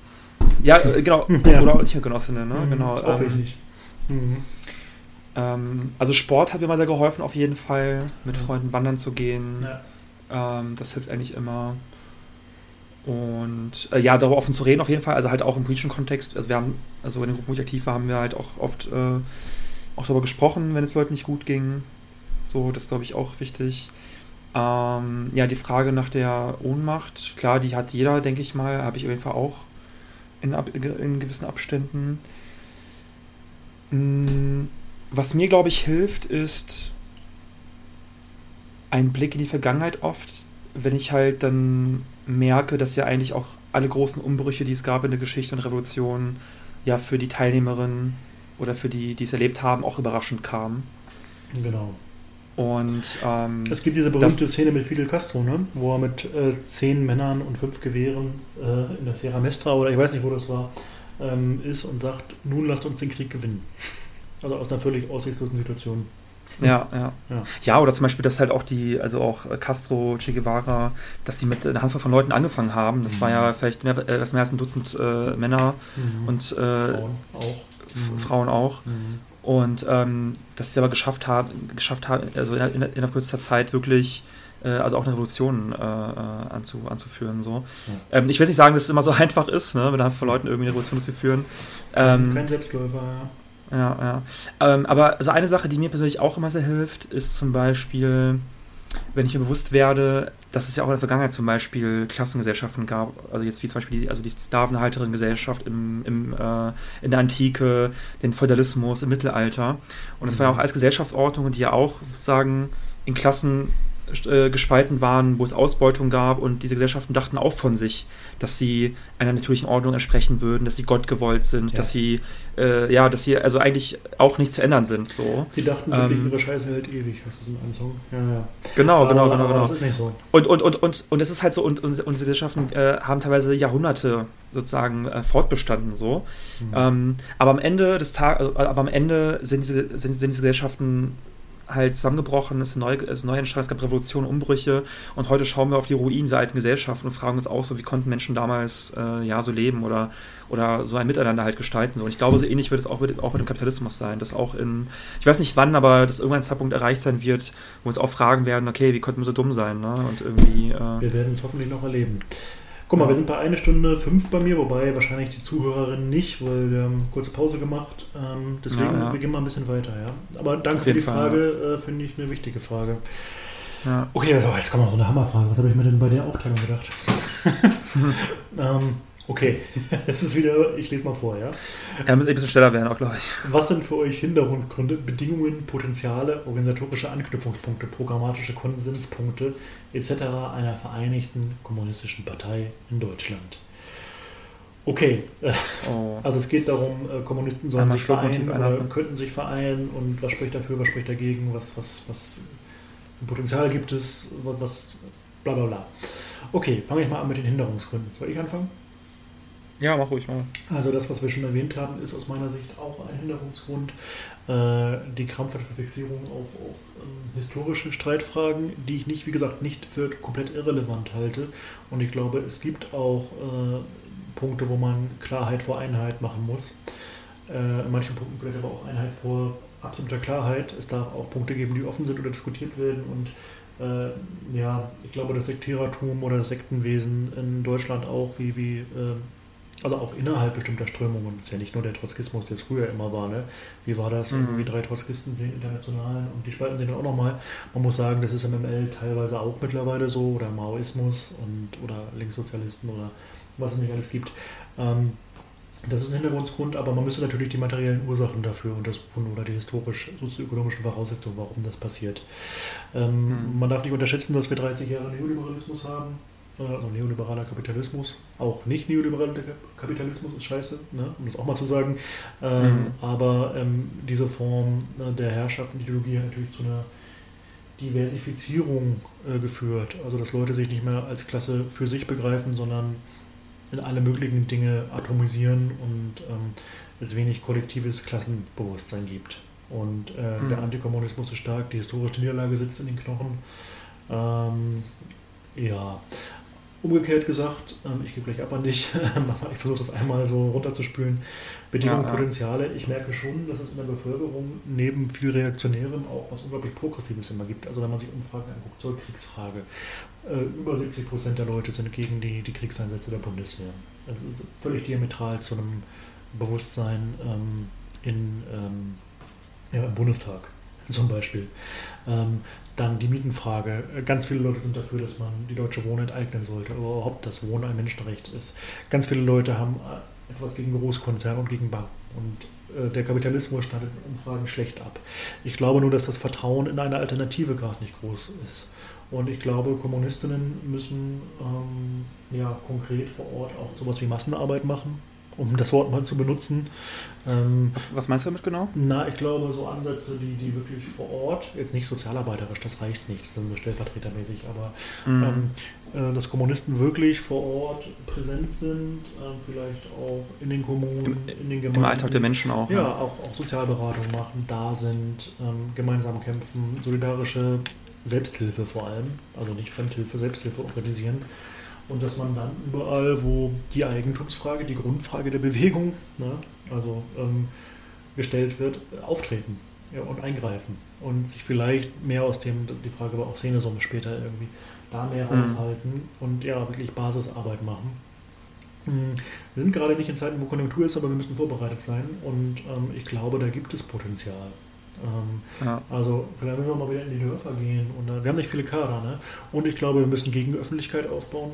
Äh, die Medien der Rechten in Social Media, das ist nochmal häufig. Auf jeden Fall. So, sind, sind viel stärker. Das ist ein sehr wichtiger Punkt. Da versuchen wir ja auch ein bisschen was. Wir, wir, wissen, dass auch unser Angebot momentan eher was ist und auch so aufgemacht ist, dass es eher innerhalb der Linken wirkt. Wenn auch jetzt nicht strömungs-, also wenn, wenn auch strömungsübergreifend, aber ähm, da müssen wir besser werden. Blogs, Social Media, mhm. YouTube, ähm, Podcasts, ja. Also das allein macht nichts. Das, ist, das kann eine Bewegung nur begleiten ne? Mhm. und, und nicht machen. So, das wäre meine Antwort auf die Frage. Mhm. Ja, du hast schon viel Richtiges gesagt eigentlich. Ähm, ich glaube, also glaub, aus meiner Sicht ist ein sehr zentraler Aspekt, was du auch schon angeschnitten hast, ist ja, dass ähm, vor allem auch angesichts des Scheiterns des Realsozialismus, es fehlt ja bei vielen Menschen so der Glaube an eine grundlegende, äh, eine grundlegende Alternative eigentlich mhm. zum Kapitalismus. Und ich glaube, es ist ja wirklich so, dass eine, eine sehr große Masse von Menschen, oder wenn nicht sogar die Mehrheit mittlerweile, ähm, ich sage mal, so, so, so marxistische, marxistische, Analysen eigentlich teilt oder den Kapitalismus als Wirtschaftssystem äh, durchaus ablehnt oder, da, oder sehr kritisch eingestellt ist. Aber was halt fehlt, ist wirklich der Glaube an eine Alternative. So. Und ich glaube, das ist ein sehr zentraler Aspekt, wo man ähm, ähm, als Kommunistin, Kommunistin ja, ich werde mal reden, wo man als Kommunist oder Kommunistin ansetzen muss. Also da wirklich zum einen das Scheitern des Realsozialismus, glaube ich, aufarbeiten, mhm. da zu gucken, was waren ähm, Errungenschaften, aber Fehler und, und äh, Probleme, die aufgetreten sind, aus denen man lernen muss und daraus sozusagen dann glaubwürdige Antworten geben, Alternativen, die Menschen heute überzeugen. Vielleicht hat der Bloch auch nicht ganz ähm, unrecht konkrete Utopien. Ne? Also ich glaube, es gibt so ein gewisses Bilderverbot im Marxismus, dass man nicht so viel darüber redet, irgendwie was es wird, sondern mehr die, die, ja. die, die, Kritik an den Verhältnissen übt und sagt, die Negation dessen ist dann das, was wir wollen. Ich glaube, man muss den Leuten auch sagen, Sozialismus heißt Wohnraum für alle, Sozialismus heißt kein Rassismus mehr, Sozialismus heißt, äh, dass du als Frau über deinen Körper selbst bestimmen kannst. Ja? Genau. Äh, genau. So, so Sozialismus heißt, ich glaube, sowas müssen wir auch mehr machen. Also ein Bild zeigen. Auf jeden Fall, ja. Und ich verstehe genau, auch nicht, warum man genau. das nicht machen sollte. Ich sage jetzt nicht, dass man jedes, dass man irgendwie einen Gesetzestext schon mal vorlegen soll, wie Bob Bacon mhm. oder so. Aber ähm, ähm, ich glaube schon, dass wir da besser werden müssen. Weil ja. sonst sind wir nur Theoretiker, die, die sagen, ja, das ist, wir sind gut in der Analyse der Verhältnisse, aber nicht gut darin, was anzubieten. Habe ich nochmal den Eindruck. Mhm. Ja ich glaube, dass wir auch generell leider in der Situation sind, ähm, wo wir eher noch so die Scherben aufsammeln müssen ne? von, der, von der historischen Niederlage. So. Und es ist auf jeden Fall ein sehr langer, schmerzhafter Prozess, aber ähm, ja, es führt kein Weg dran vorbei. So, ne? Mhm. Wir machen weiter, würde ich sagen. Mhm. Yes. Danke für die Frage. ja. Wer sind eurer. Ah, nee. uh. Boah, nicht ersticken, eine scheiß Reiswaffel hier. das ist eine Maiswaffel. Mach du mal. Oder Maiswaffel, ja. Mhm. Äh, ja, nächste Frage. Was für einen Anspruch hat der Podcast, beziehungsweise welchen Anspruch habt ihr an den Podcast? Ja gut, da würde ich sagen, wir haben es schon zum Teil beantwortet, gegen Öffentlichkeit schaffen. Ne? Also ein Teil, ein Mosaikstein sein, also wir sind keine Mosaiklinken, ne? aber ein Mosaikstein sein in, in ähm, ja, dem, dem, äh, in der Gegenöffentlichkeit. Und was mhm. fehlte, wir haben ein junge Welt-Interview gerade gegeben, kann man auch irgendwie nachlesen. Wir haben eine Lücke gefüllt, heißt es. Wir glauben, ein explizit kommunistischer Podcast, der nicht an eine Organisation gebunden ist und wichtige Grundfragen klärt, Persönlichkeiten einlädt und so ein bisschen ja. Theoriebildung macht, der hat gefehlt. Das ist unsere Rolle. Genau, also, wir glauben nicht, dass ja. wir eine Organisation ersetzen, ganz im Gegenteil. Nein, natürlich mhm. nicht. Ne? Also ich denke, was, was für uns auch wichtig ist, ist halt so möglichst niederschwellig ähm, marxistische und kommunistische ähm, Positionsverbreiten oder auch sozusagen dann Zugang zu schaffen mhm. zu äh, marxistischen ähm, Konzepten und Theorien. Und aber halt auch als, als Plattform zu, zu dienen, so, ne? Auch für ähm, auch, ne? Mhm. Personen aus verschiedenen Spektren und auch Diskussionen äh, und, und, Debatten auch anzuregen. Aber jetzt haben wir auch August, ein Interview nochmal. Ja, genau, im August werden wir auch eine Folge machen, zum Beispiel zur DDR mit einem Vertreter äh, aus dem trotzkistischen Spektrum, mit einem Vertreter aus dem marxistisch-leninistischen, er würde sagen, also der Trotzkist, ähm, stalinistischen Spektrum. Und ähm, das ist auch interessant. Und ja, aber auch Plattformen für Leute, die an anderen Fragen interessiert sind. Wir haben ja eine Folge gemacht, Meditieren im Kapitalismus oder, oder wie braun ist der deutsche Staat oder ja, verschiedene Fragen. Ne? Also, und ich glaube, ja. da haben wir eine Menge anzubieten. Ja. Genau. Okay. Ähm, ja, willst du weiter oder ich? Hm, ich mach mal. Wer sind eurer Meinung nach die wichtigsten kommunistischen Vordenker? Nachdenker sind übrigens auch wichtig. Ähm, gibt es weniger bekannte Theoretiker, die ihr trotzdem sehr wichtig findet? Also, ähm, ich würde jetzt nicht irgendwie konkrete Namen raushauen wollen. Ich glaube, für die lateinamerikanische Realität, für die dritte Welt, äh, kann es nicht schaden, sich auch die ähm, Reden und Texte und Reflexionen von Fidel Castro nochmal durchzulesen oder auch Dinge, die Che geschrieben hat. Ähm, das war sehr interessant. Ähm, da steckt eine Menge äh, Wertvolles drin und die auch zu sehen, auch schön anzusehen.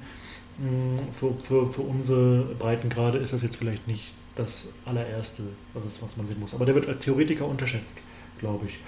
Ähm, ansonsten. Was, was, was, Castro oder, oder Castro? Castro.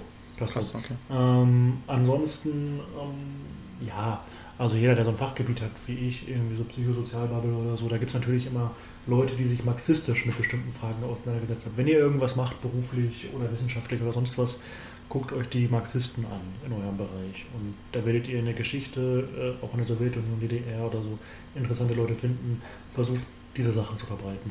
Wäre so mein Appell. Ja, vielleicht hast du ja auch noch mhm. jemanden, Penny. Ja, also ähm, klar, man kann jetzt irgendwie so die ganzen äh, Klassiker nennen, Marx, Engels, Lenin und so weiter, aber mhm. Ich persönlich finde auch, also auch ein, ein Denker oder Theoretiker, der vielleicht nicht so krass bekannt ist, wobei unter den Kreisen wahrscheinlich schon, aber mhm. darüber hinaus vielleicht nicht so sehr, ist, finde ich, Antonio Gramsci. Mhm.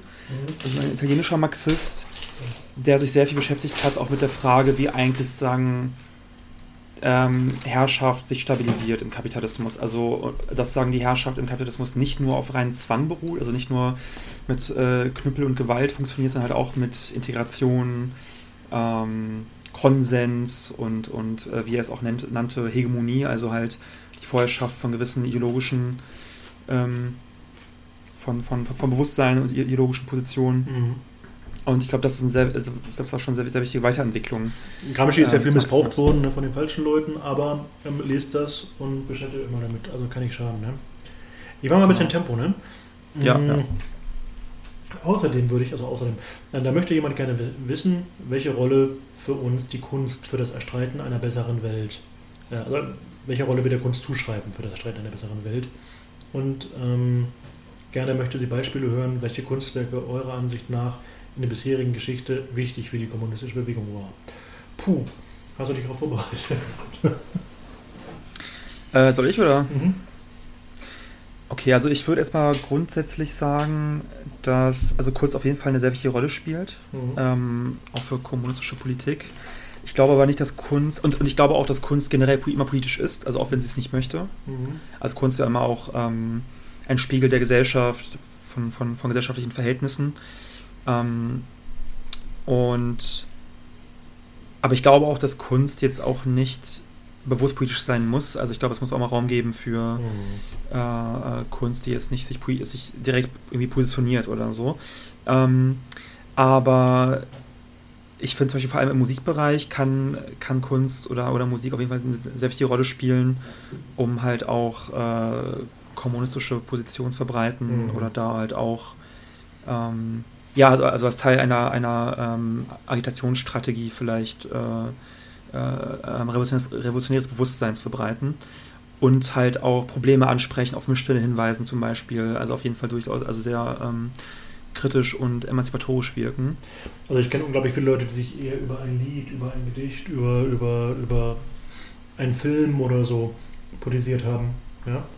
Und ähm, ich glaube, das darf man nicht unterschätzen. Und ich glaube, Kunst kann äh, also ich finde, Kunst ist dann fortschrittlich, ähm, wenn sie nicht die Verhältnisse verkleistert, wenn sie nicht nur Unterhaltung ist, nicht nur Ablenkung, nicht nur Zerstreuung, sondern auch einen Widerspruch aufzeigt. Und damit meine ich nicht, dass Kunst immer nur so instrumentell zu verstehen ist. Also, so, ähm, also was ich auch nicht mag, ist so ein gerappter Flyer oder so. Ja? Also mhm. wenn es zu sehr in your face ist. Also es gibt geile, es gibt auch geile Klassenkampf-Rap zum Beispiel oder es gibt auch geile Agitationsgedichte von Brecht oder es gibt auch Filme, die sehr agitatorisch sind.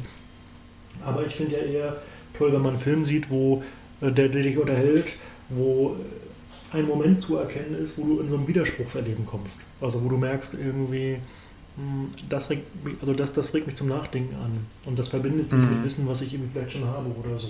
Das ist eine ja. progressive Kunst und ähm, ja, Unterhaltung ist auch okay.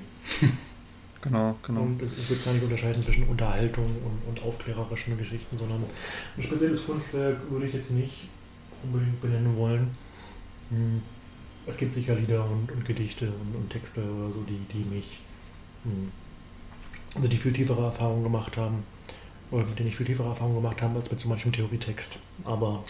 Also ich könnte da auch sehr, viel, sehr viele Beispiele aus der, ähm, aus der Musik nennen, ne? Mhm. aber also ich würde kurz vielleicht abschließend sagen, dass ich glaube, dass vor allem ja, Menschen sind ja oft auch sehr gefühlsvolle Menschen. Ich glaube, dass halt mhm. ähm, auch über Emotionen, Gefühle sehr viel transportiert werden kann und das auch sehr wirkmächtig sein kann. Mhm. Ähm, genau, aber ja. Auch ein sehr schönes Thema, war auch ein schönes Thema für eigene Folge. Machen wir. Wir machen eine Kulturfolge. Auf jeden machen, Fall. machen wir. Ist, ist, war, sogar, ist sogar auch ist auf der Liste. Genau. Frage 20. Uh, wir nähern uns.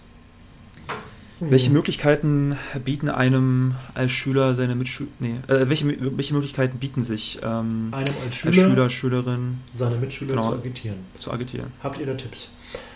Also die Schulzeit ist schon ein bisschen hell bei mir, bei dir auch. Ähm, mhm. Ich glaube, ähm, dass ich, wenn du jemanden findest, der interessiert ist, na, also ich glaube, es nützt nichts, jemanden irgendwie die Wahrheit, die man vielleicht schon eratmet oder erspürt, jemandem aufzudrängen mit Gewalt. Das bringt nichts, dann bist du der Weirdo. so. Aber ähm, was was bringt, ist, glaube ich, ähm, ja, über jedes Widerspruchserlebnis, also über jede, jeden, jede soziale Ungerechtigkeit, über jeden Ärger ähm, mit jemandem ins Gespräch zu kommen. Ja, also über konkrete Dinge ins Gespräch zu kommen. Gar nicht mit der großen Theorie zu kommen, sondern über konkrete Probleme zu reden. Und wenn jemand offen ist, äh, dann lässt er sich schnell auch auf äh, Tipps ein. Und da ist die, die Kunst auch wieder ein Spiel, glaube ich. Ne?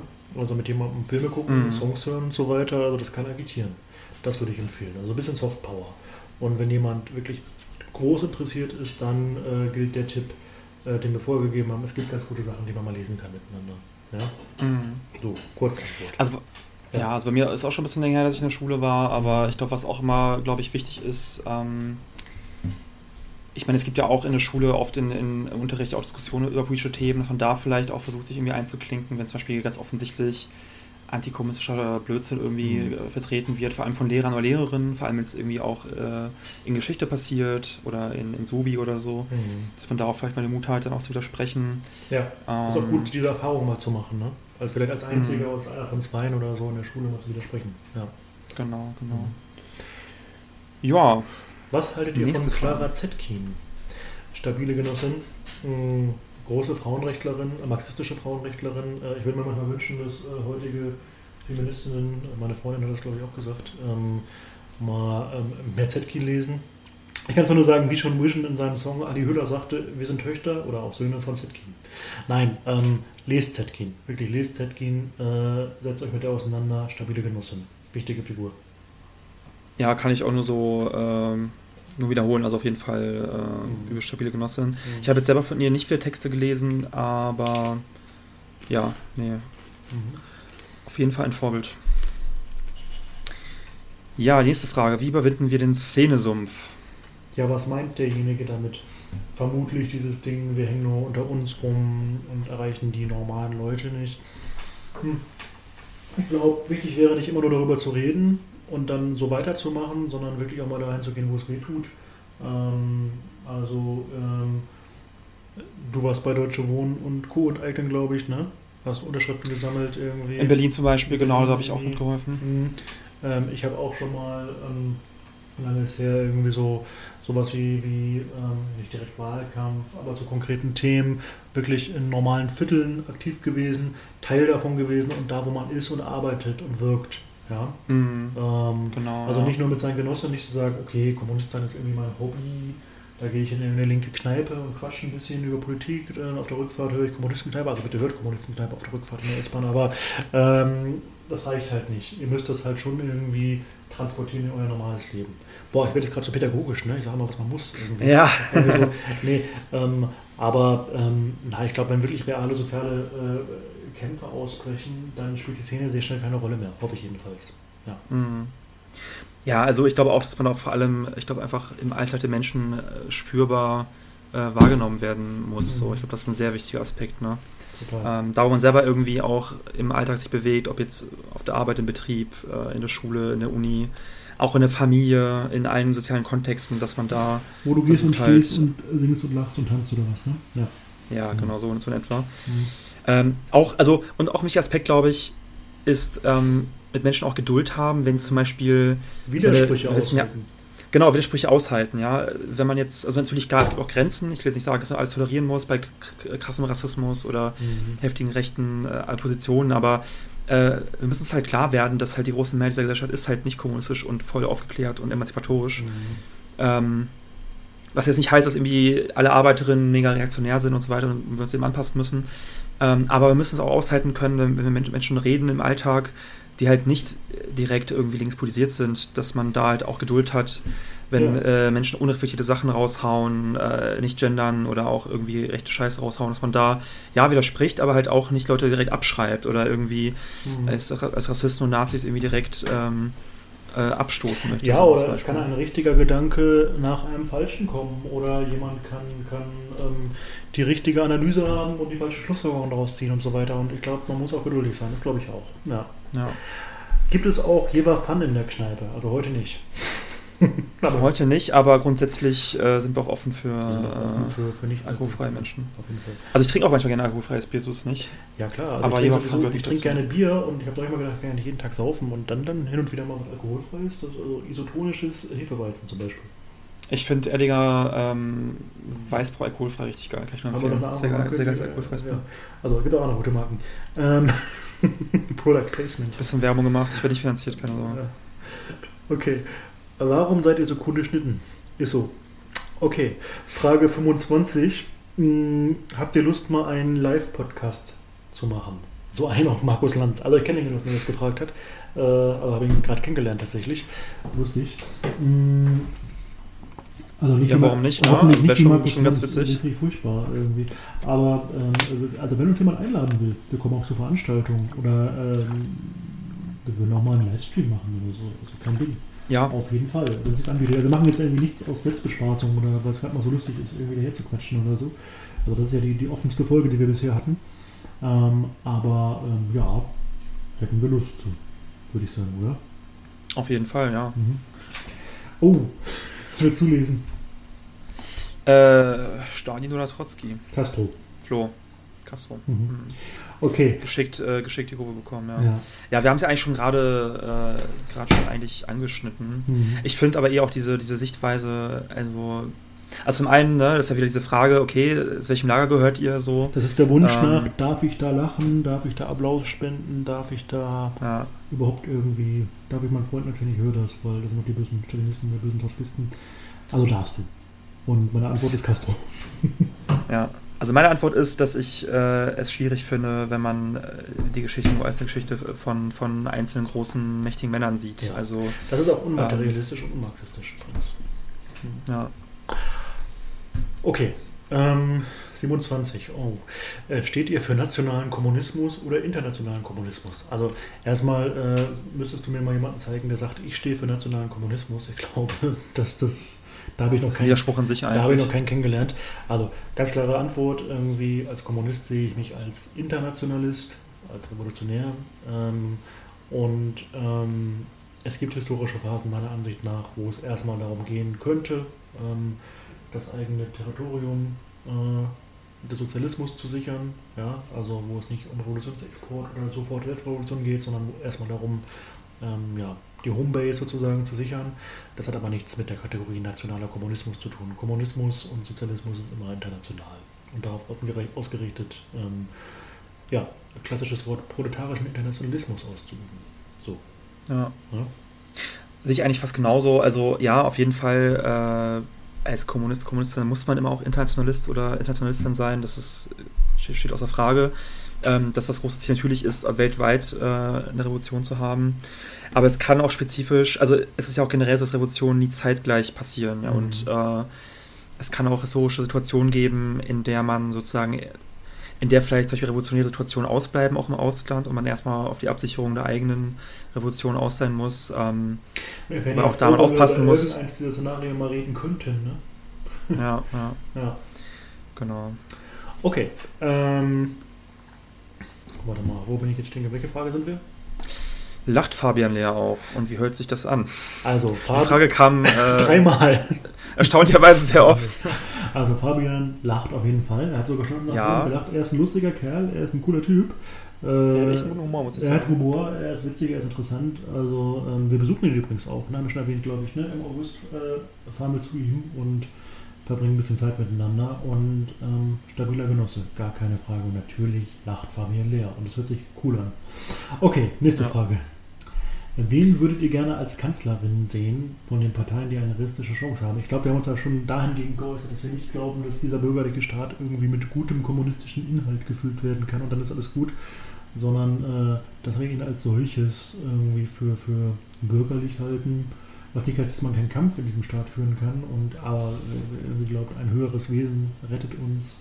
Also Gott, Kaiser, mhm. noch Tribun, noch Kanzlerin, der, der irrt sich. Ähm, wenn schon als also, Kanzlerin, also, dann äh, ja. ja. hast du irgendjemanden. Also wenn es jetzt wirklich nur darum geht, Fabian die Frage ist ja Kanzlerin von Parteien, die eine restische, restische Chance haben, also halt die, die ja. eher im Bundestag sitzen. Ich meine, da geht es ja nur um die Frage eigentlich des klaren Übels und da kann man vielleicht antworten, ja, vielleicht jemand von der Linkspartei, aber äh, das wäre jetzt Ja, Whistler vielleicht, aber äh, es ist halt erstens sehr, sehr spekulativ und zweitens, äh, ja, wie du schon gesagt hast, dass ähm, auch ein Kanzler oder eine Kanzlerin der Linkspartei würde jetzt nicht irgendwie den Sozialismus, Sozialismus einführen oder irgendwie, ähm, ja. Also es wäre die Frage nach, nach dem kleineren Übel und das ist aber jetzt keine Frage, äh, der wir uns irgendwie nee. stellen sollten. Nochmal eine Folge zu den Grünen. Ich hoffe nicht, dass Baerbock Kanzlerin wird. Ich hoffe aber auch nicht, dass Laschet Kanzlerin wird. Aber er wird es. Na gut. Ähm, Frage 30. Wann kommt Dieter Dehm? Also Dieter Dehm ist eine Person der, der äh, Zeitgeschichte, der, der vieles miterlebt hat, Zeitzeuge, viele Leute kennengelernt hat. Wir werden vielleicht nochmal mit ihm reden und ich weiß, wer das geschrieben hat, glaube ich keine Sorge, äh, es wird irgendwann ein Gespräch mit Dieter Dehm geben. Dieter Dehm, dem fürchtet das System. Er steht jetzt nicht auf Platz 1 unserer Liste, da haben wir noch ein paar andere Themen abzuhaken, aber gut möglich, dass du Dieter Dehm dieses Jahr ja. spätestens nächstes nochmal hörst. Okay.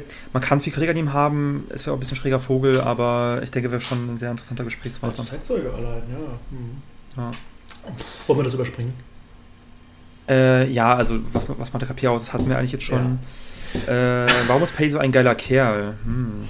Grüße an Herrn R. aus Düsseldorf. Ja, du bist aber ein geiler Kerl. Ja, äh, ja so Komplimente sind immer sehr unangenehm. Deswegen überspringe ich es mal direkt, du aber musst, danke. Du musst das runterfließen lassen wie Honig. Frage 33. Ja. Sozialismus in einem Land oder wie, oder wie hin zur sozialistischen Weltrevolution? Ich glaube, auch das ist beantwortet. Wir sind natürlich Internationalisten für eine Weltrevolution. Ähm, ich glaube aber, ähm, diese naive Gegenüberstellung ähm, ja, ist zu einfach. Und die Geschichte ja. wird es zeigen. So, habe ich mir sehr einfach gemacht gerade. Ähm, Wie sollte man heutzutage für den Kommunismus kämpfen? Gewerkschaft, Partei, Fragezeichen. Natürlich äh, in Gewerkschaften, wie wir schon angeschnitten haben. Natürlich auch möglichst ähm, in einer kommunistischen revolutionären Partei oder Organisation. Mhm. Ähm, wobei, ja, die Frage natürlich auch jetzt wäre, gibt es die oder äh, kann man sich engagieren, aber ähm, Na, ich glaube schon irgendwie da, wo man ist, wie gesagt. Ähm, also in der Gewerkschaft, im Betrieb, konkrete Arbeit, ähm, vor Ort, in seiner Kommune, in seinem Ort, in seiner Nachbarschaft, wenn es eine Möglichkeit gibt, greift es auf, vernetzt euch mit anderen Kommunistinnen. Ähm, ja, aber wir müssen zugeben, wir haben auch keine gute Antwort derzeit. Also wenn wir euch sagen könnten, geht da und dahin und macht genau das, dann, dann, dann keine Ahnung, dann wären wir wahrscheinlich schon weiter oder andere hätten es mhm. auch schon gewusst. Ähm, aber ich glaube schon, dass es darum geht, überhaupt äh, Vorbedingungen für Vorbedingungen zu schaffen, ähm, die Eigentumsfrage zu stellen, ähm, die soziale Frage zu stellen und nicht reformistische, sondern revolutionäre Antworten zu geben, da wo es möglich ist und möglichst so hineinzuwirken. Und Gewerkschaft ist schon mal eine gute Sache. Ja. Auf jeden Fall. Mhm. Ja. Letzte Frage, willst du? Das ist übrigens von ja. Paulina Studin. Ich glaube, sie ist nicht sauer, wenn wir sie erwähnen. Eine Podcasterin, äh, ich wollte schon sagen, befreundete Podcasterin, ich habe es noch nie live gesehen, aber. Äh, Podcasterin, Künstlerin, Comiczeichnerin. Ja, genau. Die macht sehr coole, sehr coolen Podcast. Und, tolle Frage. Äh, mhm. Ja. Also. Ähm, genau, ja, genug der Schleimerei. Ähm, mich würde euer Blick auf die bisherige Entwicklung eures Podcast-Projekts interessieren. Was habt ihr beim Machen gelernt? Was ist gelungen, was nicht? Was schwebt euch für die Zukunft vor? Was schwebt euch für die Zukunft vor? Mhm. Ähm, ähm, ja, bist du? Ich kann, ich kann. Also, mach, mach also gelernt ähm, habe ich eine Menge. Erstmal ähm, glaube ich tatsächlich, dass wir eine Lücke gefüllt haben. Also die Resonanz freut mich. Hm, auf kleinem Niveau natürlich, ne? in einer gewissen Bubble. Also es könnte größer sein, aber es ist auch größer als ich dachte. Ähm, es ist mehr Arbeit als gedacht. Nicht nur der redaktionelle Teil, sondern irgendwie auch alles, was so dazugehört. Ähm, Kann ich auch wieder bestätigen. Ja, ja. es ist neben einem ähm, Vollzeitjob äh, echt anspruchsvoll. Mmh ich habe beim Machen gelernt, dass man jetzt auch irgendwie langsam so Anfragen bekommt oder ähm, teilweise zu so einer Distanz wird, dass die Leute sich sehen nach Antworten. Oder ein bestimmtes Spektrum an Leuten sich sehen nach Antworten und hoffen, sie finden sie jetzt bei uns oder so. Das habe ich auch erlebt. Ähm, was ist gelungen, was nicht. Hm, also am Anfang, also wir sind, wir sind ein lernendes ähm, Projekt, würde ich mal sagen. Am Anfang mhm. war das doch sehr holprig technisch und, und wir wussten noch nicht, wie moderiert man so richtig, wie, wie ähm, ja, interviewt man einen Gast, ähm, wie macht man das. Ähm, ja, es wäre auch für uns Neuland. Ne? Wir haben keine Journalisten oder so, wir haben andere Berufe ne? oder andere, andere ja. Tätigkeiten im Alltag. Ja, was schwebt euch für die Zukunft vor? Auf jeden Fall ähm, mehr Diskussionen, mehr Kontroversen, mehr Streitgespräche. Wir sind schon so ein bisschen so ein Wohlfühl-Podcast, würde ich mal selbstkritisch sagen, dass wir so ein bisschen das Konzept haben, den Gast erstmal reden lassen. Das finde ich auch gut, tatsächlich. Also, dass jemand mal ausreden mhm. darf und dass wir nicht so oh, super kritisch alles hinterfragen, sondern jemand seine Position mal darstellen darf. Aber wir wollen mehr Pro- und Kontra-Geschichten machen. Wir wollen weiterhin Personen der Zeitgeschichte, die noch leben, äh, also die widerständige Geschichte aufzeigen, nicht das immer ähm, aktuelle Diskussionen bieten und ähm, ja auch mehr interagieren mit dem Publikum, wie wir es jetzt zum Beispiel machen. Vielleicht nicht eine ganze Folge, aber eure Vorschläge aufnehmen und ähm, größer werden. Wir suchen die Zusammenarbeit. Ja, verbreitet uns, liked uns, spendet uns. So, Werbelog, Punkt. Ähm, was ich sagen kann, was ich auf jeden Fall gelernt habe, also klar, einmal technische Aspekte, also das Schneiden eines Podcasts, ähm, aufnehmen, was man da alles beachten muss. Da habe ich auf jeden Fall sehr, sehr viel gelernt, mhm. ähm, was auf jeden Fall auch vielleicht für spätere Projekte nochmal hilfreich sein könnte. Ähm, und ich glaube auch so Sachen wie ähm, Gesprächsführung auch, wie man Leute interviewt, Betonung und so weiter. Ne? Also das ist auch so eine Sache, wo ich glaube ich auch viel gelernt habe. Ähm, zum Beispiel bei, bei, mir ist es halt so, dass ich auch grundsätzlich jemand bin, der, wenn er nervös ist, auch mal gerne stottert oder sich verspricht und so. Mhm. Ähm, was auch anfangs für mich ein Problem war oder manchmal auch noch ein Problem sein kann. Mhm. Äh, da würde ich auch sagen, dass ich viel gelernt habe, da so ein bisschen lockerer zu werden, auch vielleicht jetzt nicht bei jedem Stotterer oder Versprecher mal direkt rumzuheulen und zu denken, dass man jetzt eben verkackt hat. Ähm, ja, da ein bisschen entspannter zu sein auf jeden Fall. Und vor allem auch zu akzeptieren, dass man nicht perfekt sein muss, dass, dass keiner perfekt ist, ja, dass wir das, dass wir, dass wir alle Fehler machen, mhm. äh, dass es ein langer Prozess ist irgendwie. Und ähm, ich glaube, dass wir schon, was du gesagt hast, auf jeden Fall für unsere bescheidenen Verhältnisse doch schon eigentlich ganz, ganz coole Arbeit äh, machen oder ganz coole Folgen auch rausgehauen haben, auf die ich auch stolz bin. Ähm, aber ja, so im Nachhinein sehe ich jetzt auch irgendwie so ältere Folgen, ja. jetzt vielleicht so heute, die schon äh, schmerzhaft sind zum Anhören. Ne? Mhm. Also manchmal habe ich auch das Bedürfnis, das irgendwie zu löschen, ja. aber ich glaube, das wäre falsch, das, nicht, nee.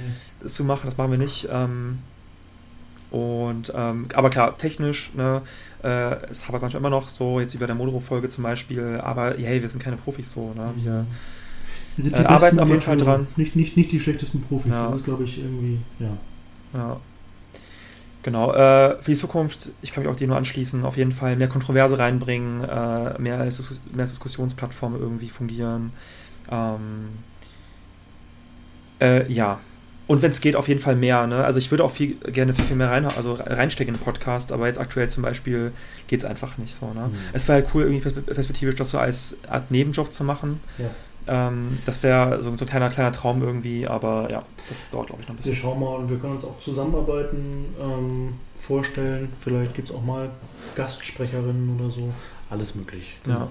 So, und wir sind mit den Fragen jetzt durch und ich würde gerne am Ende äh, die, dieser Folge äh, schon euch verraten, dass Paddy hier die ganze Zeit ohne Hemd sitzt und quasi oben ohne irgendwie. Äh, Scheiße, jetzt ist es raus. Ja. ja. Ich natürlich Aber ich bin nicht ganz nackt. Nee, das stimmt. Also weiß ich nicht. Aber es, es, ist, es ist so heiß gerade. Okay. Gut, ich würde sagen, wir beenden das. Das könnte ein spannendes Biertelefon sein. Ich bin gespannt auf die Resonanz. Ihr könnt uns auch, wenn jetzt aus diesen Fragen neue Fragen hervorgegangen sind, uns das zuschicken. Kommentieren ist gut. Ähm, gerne. Und genau, ansonsten würde ich sagen, äh, wir machen jetzt wieder reguläre Folgen, Interviews, ähm, große Interviews, Outputs, äh, Diskussionen. Seid gespannt. Ähm, es wird geil. Es wird geil. Also, Rotfront und wir sehen uns. Ciao. Danke für die geilen Fragen und haut rein, Leute. Bis Ciao. Dann. Tschüss.